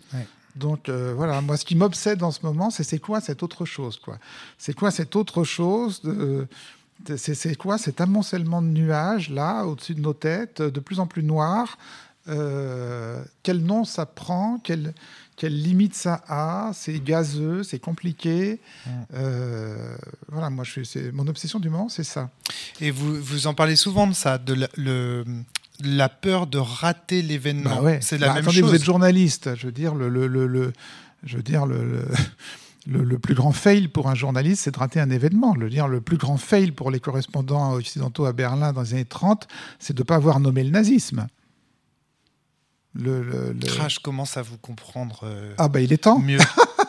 ah non non mais ça y est. Non mais non mais c'est par rapport à ce débat de l'événement. Qu'est-ce que vous aviez pas compris ah, Mais c'est que pour vous l'événement c'est quelque chose d'important en fait. Oui ça y est ça y est je comprends mieux la discussion qu'on a eue précédemment. Ok. Bah, n'importe quel journaliste si vous voulez a envie d'assister à des grands événements. Moi, j'aurais rêvé d'être reporter le 14 juillet 89. Ah oui, d'accord. Bah, sur la place de la Bastille. Bah oui. Enfin, je veux dire, je, je... à la base, je suis reporter quand même. Hein. C'est quoi un reporter? C'est quoi? Et d'ailleurs, pourquoi il y a des grands reporters? Il y a des petits reporters? Non, c'est des, des, histoires de salaire. Au, Monde, à un moment, j'étais nommé grand reporter s'il fallait m'augmenter. J'étais là depuis 5 ans. J'avais pas eu d'augmentation. mais, si vous voulez, le, au AJ plus 1, j'ai continué à faire le boulot que je faisais à J moins 1. Hein. Donc, les, alors, euh, d'accord. Donc, il n'y a pas de petits reporters et de grands reporters. En fait, les grands reporters, c'est les gens qui ont des plus grands portefeuilles, c'est ça? Ben, C'est des gens euh, qui, qui, ont plus d'ancienneté, donc il faut d'une manière ou d'une autre monter, euh, faire monter en grade. donc, le reporter, ce non, mais, mais, mais, mais le, le, le, bon sujet, il est au coin de la rue. Euh, autant que euh, autant que en Syrie. Bah donc vous vous en foutez de rater l'événement, puisque l'événement il a lieu au coin de la rue. Vous le ratez jamais, vous pouvez pas le rater, vous le construisez vous-même. C'est vrai. Alors pourquoi vous avez peur de rater l'événement eh ben, Parce que tout le monde a ses contradictions, monsieur. Mais oui, mais justement, mais mon objectif c'est de vous les révéler. tout le monde a ses contradictions, et autant euh, c'est vrai, c'est mon kiff de raconter des trucs qui se passent au, au coin de la rue et d'intéresser les lecteurs à, à ce qui se passe au coin de la rue, autant euh, autant je suis badaud. Autant je suis badaud et quand euh, effectivement quand il se passe euh, quelque chose d'important, j'ai envie d'être au premier rang, si vous voulez. Quand j'étais reporter au Monde, j'étais quand j'étais envoyé sur entre guillemets des gros coups, la Nouvelle-Calédonie, une grande grève, n'importe quoi. C'est vrai que j'étais plus souvent avec les, photographes et j'étais plus pote avec les photographes qu'avec mes collègues de la presse écrite qui étaient en général sans mettre en arrière. Moi, j'avais Ouais. envie d'être là où étaient les photographes. J'avais envie de voir. De voir l'événement, ouais, de, voir les choses. Ok, c'est intéressant. J'ai plein de questions à vous poser. J'ai pas abordé la moitié, mais bon. Mais j'imagine la nuit tombe là et que, tout- et, et que, en fait tout le monde en a marre là. Non, pas moi. Vous avez une belle Je vous, confiance. rappelle, je vous rappelle que vous m'avez dit qu'être journaliste, c'était, euh, comment dire, partager ses intérêts. Moi, j'en ai pas marre, donc j'estime que mes auditeurs non plus. Bien répondu. donc c'est comme ça. Euh, Non mais je, vais vraiment vous lâcher, mais j'ai plein, de- j'ai j'ai moult questions à vous poser, mais il faudrait presque faire des émissions euh, dédiées sur. Mais je voulais vous parler de la censure. Ouais. Donc, tout votre travail, ou une grande partie de votre travail, explique des mécaniques de censure. Comment on finit par se taire? Alors là, vous venez de décrire un élément. Vous venez de dire, bah, parce qu'on ne peut pas nommer. Donc on ne le dit pas. Parce que euh, si on le dit, on va prendre le barbelé. C'est le cas de nombreux des reporters qui se trouvaient en Allemagne avant les événements de la Shoah, qui ne peuvent pas parler parce qu'ils savent que s'ils parlent, ils ne seront plus en Allemagne. Or, ces gens sont des locuteurs de l'allemand, donc leur plus-value au journal, c'est de savoir parler l'allemand, donc ils ont intérêt à rester là et pas être virés, etc. On se tait, etc. Parallèlement à ça, parfois, je trouve que vous vous dites ouais, mais tout n'est quand même pas bon à dire, quoi. Et notamment, par exemple, je vous comprends, les propos antisémites, par exemple, où là vous êtes vachement sévère. Dans les bouquins, on sent que vous auriez voulu que le gouvernement euh, euh, de l'époque euh, prenne quand même des mesures pour faire interdire les journaux qui avaient des propos ant- antisémites, etc. Est-ce qu'il y a Dans l'autre une- livre, dans l'autre livre, dans, Dans livre. dans la guerre avant la guerre. Dans la guerre avant la guerre. Ouais, pardon, excusez-moi. Non, Oui, non, non, Non, j'ai changé de livre entre temps. d'accord. Non, non, enfin, j'ai pas changé de livre, mais je mets les deux livres en regard Oui, et en oui, discussion. oui, oui. Et oui, ça vous a. Alors, je sens que vu que vous avez repris, ça vous a été reproché aussi, ça, non? Euh, non, non. Non, enfin, ok. euh, Personne ne vous avait interrogé là-dessus? Bah, que- si, vous voulez, le. Est-ce qu'il n'y a pas, une, est-ce qu'il y a pas une, chez vous une, une- un- quelque chose à géométrie variable? C'est-à-dire que là, il faut jamais se censurer, mais quand même, quand on parle des juifs, euh, faut quand même pas tout raconter, dire tout et n'importe quoi. Je ne pense pas avoir jamais écrit la phrase il faut jamais censurer.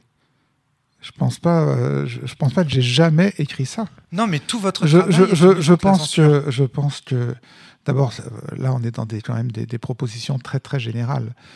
Euh, on peut plus rien dire. Ça, On a le droit de tout dire. Qui est on? Est-ce qu'on parle des gens dans la rue? Euh, Est-ce qu'on parle d'un média possédé par un milliardaire? Est-ce qu'on parle d'une chaîne de télévision euh, monopolistique, si vous voulez? Je pense que les, les, les médias puissants euh, ont des devoirs qui sont liés à la liberté de la presse, d'ailleurs qui sont en France encadrés par des lois, la loi de 81, euh, par- vous- particulièrement tolérante d'ailleurs et particulièrement euh, et, Vous- particu- vous laissez- et- et particulièrement permissive et heureusement. Euh, mais que par exemple en France si vous diffamez ou si vous injuriez et si un tribunal reconnaît que vous avez diffamé ou injurié vous êtes puni ben, c'est pas mal c'est pas mal que quand on dit euh, monsieur machin est un est un corrupteur et qu'on n'a pas les preuves on soit puni que le journal soit puni je veux dire, c'est bien. C'est bien qu'on ne puisse pas euh, injurier ou diffamer. C'est bien qu'on puisse pas. euh, c'est bien qu'un qu'un- qu'un- qu'un média ne puisse pas euh, euh, inciter à la haine raciale. Oui, c'est bien. Ce qui n'est pas de la censure d'ailleurs, Hmm. puisque c'est a posteriori. Euh, dans le cas de la, dans le cas par exemple des condamnations de Zemmour, puisqu'on va peut-être en arriver là. euh, et, et- et- et- non mais il s'agit pas de censure. Il n'a pas été censuré. Il a dit ce qu'il voulait. Simplement après euh, est tombée une sanction légale parce que il avait, on a considéré qu'il avait qu'il avait commis un délit. C'est très très diffé- c'est très différent de la censure. Mmh. La censure, ça veut dire que vous n'avez pas le droit de dire ce que vous voudriez dire. C'est pas la même chose. Mais qu'il y ait, qu'il y ait une que, la loi fixe des limites à l'expression publique des médias et à la liberté de la presse, ça ne me choque pas et je ne pense pas avoir jamais dit que ça me choquait. hein. Non, mais par contre, vous faites quand même tout un travail d'émancipation de la parole. Vous donnez la parole à ceux qui n'ont pas la parole d'habitude dans les médias. Donc ça, c'est quand même un désir de ne pas euh, silencer, je ne sais pas comment dire, invisibiliser. Euh, Il y a cette obsession. mais en quoi est-ce contradictoire? Euh, je veux dire, je, je donne la parole. Non, non, pas- je, je- je- je donne la parole. Enfin, Arrêt sur Image a, a plusieurs fois invité des, des- des gens sur son plateau qui n'étaient pas invités ailleurs. Oui, ça, ça nous est arrivé très souvent.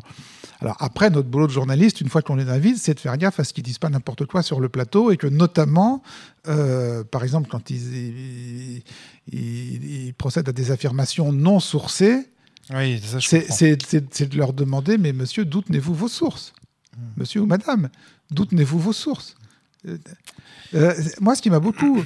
Je pense pas du tout que... Bon, euh, prenons le cas Zemmour. Je pense que les, les, les, les, les- télés, Ruquier notamment, mais pas seulement Ruquier, portent une grosse responsabilité dans la construction du personnage Zemmour. Oui. Mais je ne suis, suis pas en train de dire qu'on aurait dû censurer Zemmour. Je suis en train de dire que le boulot minimum, quand Zemmour allait sortir une connerie sur le plateau, c'était, si, même si on n'était pas en état de le contredire, parce qu'on n'avait pas forcément dans le feu du direct les éléments pour le contredire, c'était au moins de lui poser la question, mais d'où tenez-vous ça? D'où vous savez ça? Ouais. et ça s'est très très rarement fait dans toute l'ascension médiatique de Zemmour. Euh, mais en même temps, chaque fois que quelqu'un sur un plateau l'a tenté, on a vu l'autre se liquéfier et, euh, et se dégonfler comme une baudruche. Mais je l'ai lu quelque part, et d'ailleurs tout le monde le sait, etc. Donc on a pu, euh, on a pu observer que, c'était, que, que sur plein de sujets, il racontait n'importe quoi. Voilà. Ouais. Le... Ça, c'est quelque chose sur lequel je voulais revenir aussi, Mm. mais bon, on n'a pas eu le temps. C'est que ce- votre, journali- votre journalisme est un journalisme de la simplicité, la question, la question simple. J'ai souvent. re- re- bah oui, non, non, mais c'est vrai, mais d'où tenez-vous ça Bah Vous oui. savez où Mais- Oui. mais non, mais c'est une évidence pour vous, mais non. Mm. Parce que moi, par exemple, vous voyez, c'est c'est un peu le reproche que vous me faisiez en, en fond truc. C'est attention, Romaric, c'est très général ce que tu es en Mm, train de me dire mm. là. C'est- oui, ok, la censure, machin, tu parles de la censure dans l'absolu, mais dans quel cas? Dans quel journal? Dans quel contexte? Parce que, évidemment, enfin, enfin bon, bon, bref. Mais oui, ok, d'accord. Je, je note. euh, Bah bon, après, là, je suis voilà, euh, trop, euh, aussi bien dans les années 30 qu'aujourd'hui, si vous voulez, le, le- le- oui, la, mais non, la- la- la presse est un contre-pouvoir, mais elle est aussi un pouvoir. ouais, elle ça, est aussi, un- elle- est, elle est- aussi un pouvoir. Donc ce, ce pouvoir est questionnable, critiquable. Euh, il, faut des, des- il faut des barrières pour empêcher ce, ce pouvoir de, de, euh, de déborder de son, de son, de son, son domaine, de son En tout, champ. cas, en tout cas, voilà, elle est un pouvoir, mais euh, ouais. Alors, juste, ouais, parce que moi, en fait, j'ai une vision absolue de la, de la censure. Pour moi, il y a zéro. C'est-à-dire euh, pas, euh, pas de contrôle, en fait. Si quelqu'un, je suis désolé, hein, Daniel, mais si quelqu'un veut dire mort aux juifs, qu'il dise mort aux juifs, à partir du moment où la proposition est contextualisée, où elle est expliquée. etc. Alors, alors, je, vous, euh, je vous cite un exemple, j'ai un, j'ai un ouais. un copain qui s'appelle Vaquette. ouais, non, mais alors, attendez, comment vous contextualisez mais ça, ça veut dire que... Non, mais alors, vous voyez, Ah oui, si quelqu'un veut dire... Alors déjà, déjà, qui est ce quelqu'un? Là, en l'occurrence, c'est un artiste. Où est-ce C'est un qu'il va dire ça Alors racontez-moi l'histoire. C'est un chanteur, chanteur. euh, voilà, c'est un chanteur euh, qui, qui appelle sa chanson Mort aux Juifs. D'accord. Euh, il, la, il va la. la Mais ça, ça, la prenez un exemple réel. Oui, c'est un exemple réel. D'accord. C'est, voilà, il s'agit de Vaquette. euh, je l'ai interviewé, c'est l'ADN Oui. précédent. Il se trouve coïncidence que c'est l'ADN qui vous précède. Et voilà. Donc Et- quel est le propos de cette chanson? Bah, le, le propos de cette chanson, c'est de provoquer un parterre euh, de, de gens justement euh, de gauche, euh, etc., en se singeant euh, étant un, un vrai fasciste contre. Mais est-ce qu'il est évident pour tout le monde. Est-ce qu'il est évident pour tout le monde que ce chanteur est au second degré bah, et qui ne veut il pas a passé vraiment sa vie. et qui n'appelle pas au meurtre des Juifs Eh ben non, c'est pas. Il a passé sa vie à se justifier de cette euh, de cette allégation, etc. Je sais même pas s'il n'a pas été condamné. Je connais. Alors, je, je connais pas, la, la révisé, chanson, mais mais elle est peut-être un peu mauvaise. bah oui, non, C'est non, peut-être mal peut-être, foutu. peut-être, peut-être. Donc il faut, donc des gens peuvent peut-être la comprendre de travers. Ce que, ce Ou que pas. Oui, oui, tout à fait. Non, mais en fait, donc ce que- c'est pas forcément une bonne chose que cette chanteuse soit chantée dans l'espace public. Hmm. Si des gens risquent de la comprendre de travers, non Qu'est-ce que vous en Non, non, mais c'est moi. Non, non, mais vous. Enfin, Non, mais non, mais allez-y. non, mais j'ai une vision absolue. C'est-à-dire que moi, moi, en gros, moi, j'ai une vision absolue. C'est-à-dire Mm. que euh, tout le monde devrait pouvoir dire n'importe quoi, même des conneries grosses comme lui. D'accord. Et qui, et qui conduisent à des meurtres de masse. Ouais. Non, non, c'est une question. Bah, ouais. Radio Mille Collines, super. Allez-y les petits gars. c'est quoi Radio 1000 Bah, c'est la radio des génocidaires du Rwanda. C'est la radio qui, pendant toute la, la période précédente le génocide au Rwanda, et pendant le génocide du Rwanda, a appelé à l'extermination des cafards. Les cafards étant les Tutsis, Ouais. qui ont été génocidés. Rhétorique Donc- typique de l'extrême droite. euh, Donc, euh, Radio Mille Collines, allez-y, liberté d'expression. non, non, mais je non. vous provoque. non, non, mais vous, non, mais c'est. Non, non, mais non, non, non. Non. Euh, vous pouvez dire ce que vous voulez chez vous, euh, dans, dans- dans le cadre familial, euh, mais à partir du moment où vous détenez une- un moyen d'expression public, euh, qu'il soit un média ou que ce soit un, un mo- un- un moyen d'expression artistique, vous avez des responsabilités, je pense. Après, voilà, tout- toute la question est de déterminer Le, le champ de ses responsabilités, qui fait respecter ses, ses- ses devoirs. Le- que vous- voilà. Les responsabilités, je les, je les prends volontiers, mais c'est l'idée de d'interdire la diffusion ou de faire payer des amendes. Il y a des gens qui comprennent votre mort aux juifs de travers. Ils vont tuer un juif. Vous dites quoi? Mais c'est pas possible, on peut pas Ah. comprendre de travers. Enfin, Ah. vraiment- Ouais, ouais, je comprends. Et le type qui allait donner des coups de marteau au mari de Nancy Pelosi? Ouais, mais Euh, que- euh, là, j'en reviens- le, le type qui allait, le, type qui allait donner des coups de marteau au mari de Nancy Pelosi et dont l'enquête est en train d'établir que en fait il était consommateur euh, régulier des médias de l'alt-right américaine, qui lui expliquait du matin au soir que Biden avait volé l'élection et que Pelosi était une une ignoble menteuse. En fait, je suis d'accord avec vous que c'est du- là, là, on entre vraiment dans, dans le cas par cas, parce Mm. que, en fait, le problème, c'est que moi, je viens aussi d'un média qui a souffert de ça.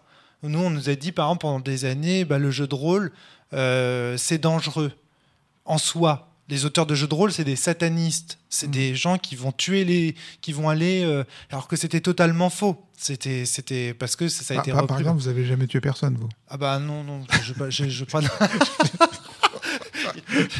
Je, je plaisante. fact-checking en direct. Ouais. Non mais non mais pas du Ça tout. va, je suis rassuré. On peut continuer cette émission. Non, mais vous voyez, donc, euh, ça oui. m'ennuie cette affaire. Bah, en même temps, fou, en même temps, euh, on parle. Vous voyez qu'on parle pas de la même chose. On Non, parle pas de la même chose. Moi, je vous parle de- d'expression publique, euh, de, de- de- de journalisme, et vous venez du jeu de rôle, euh, des voilà, de. Hmm. Non, non, mais vous, vous êtes, vous êtes euh, effectivement. J'entends bien que cette opinion que vous, un peu générale que vous que vous professez, euh, voilà, elle, elle est due à votre parcours et au- à à l'univers qui est le vôtre. Mon premier, euh, parce Mm. qu'en fait, un des- une des raisons pour lesquelles je fais du jeu de rôle, c'est parce que moi, je voulais faire un jeu de rôle dangereux. Parce Mm. moi, on m'avait dit que le jeu de rôle, c'était dangereux, Mm. que les gens, ils devenaient fous, etc. Je me dis, bah, ça, c'est un média intéressant. Si ça touche au cœur comme ça les gens, bah, c'est ça qu'il faut faire. Parce que moi, ce que je voulais, c'était transmettre de l'émotion, faire vibrer les gens, bouleverser les gens. Et bouleverser les gens, bah, c'est les toucher. Les toucher, bah, c'est évidemment, il y a un côté un peu dangereux.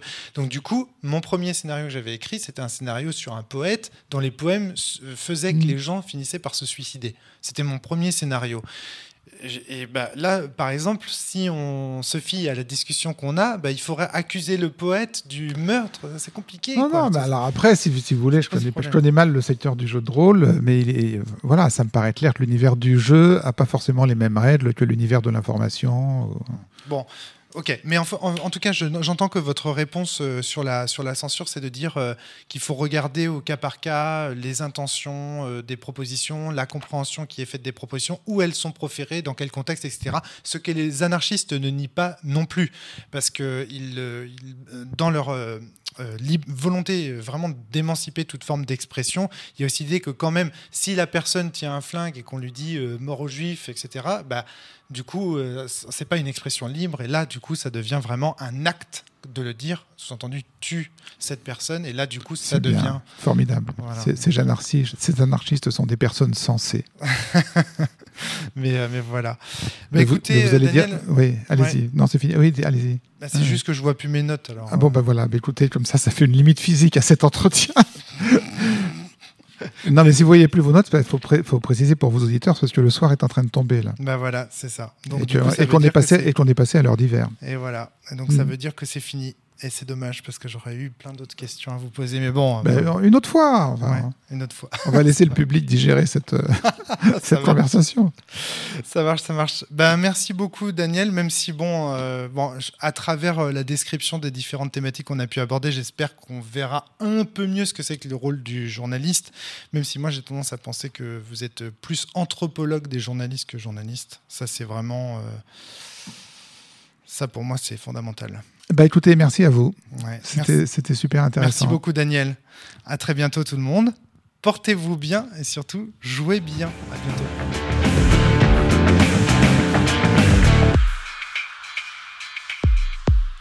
Voilà, c'était le podcast de la cellule. S'il vous a plu, n'hésitez pas à le partager sur les réseaux sociaux, à vous abonner. À très bientôt.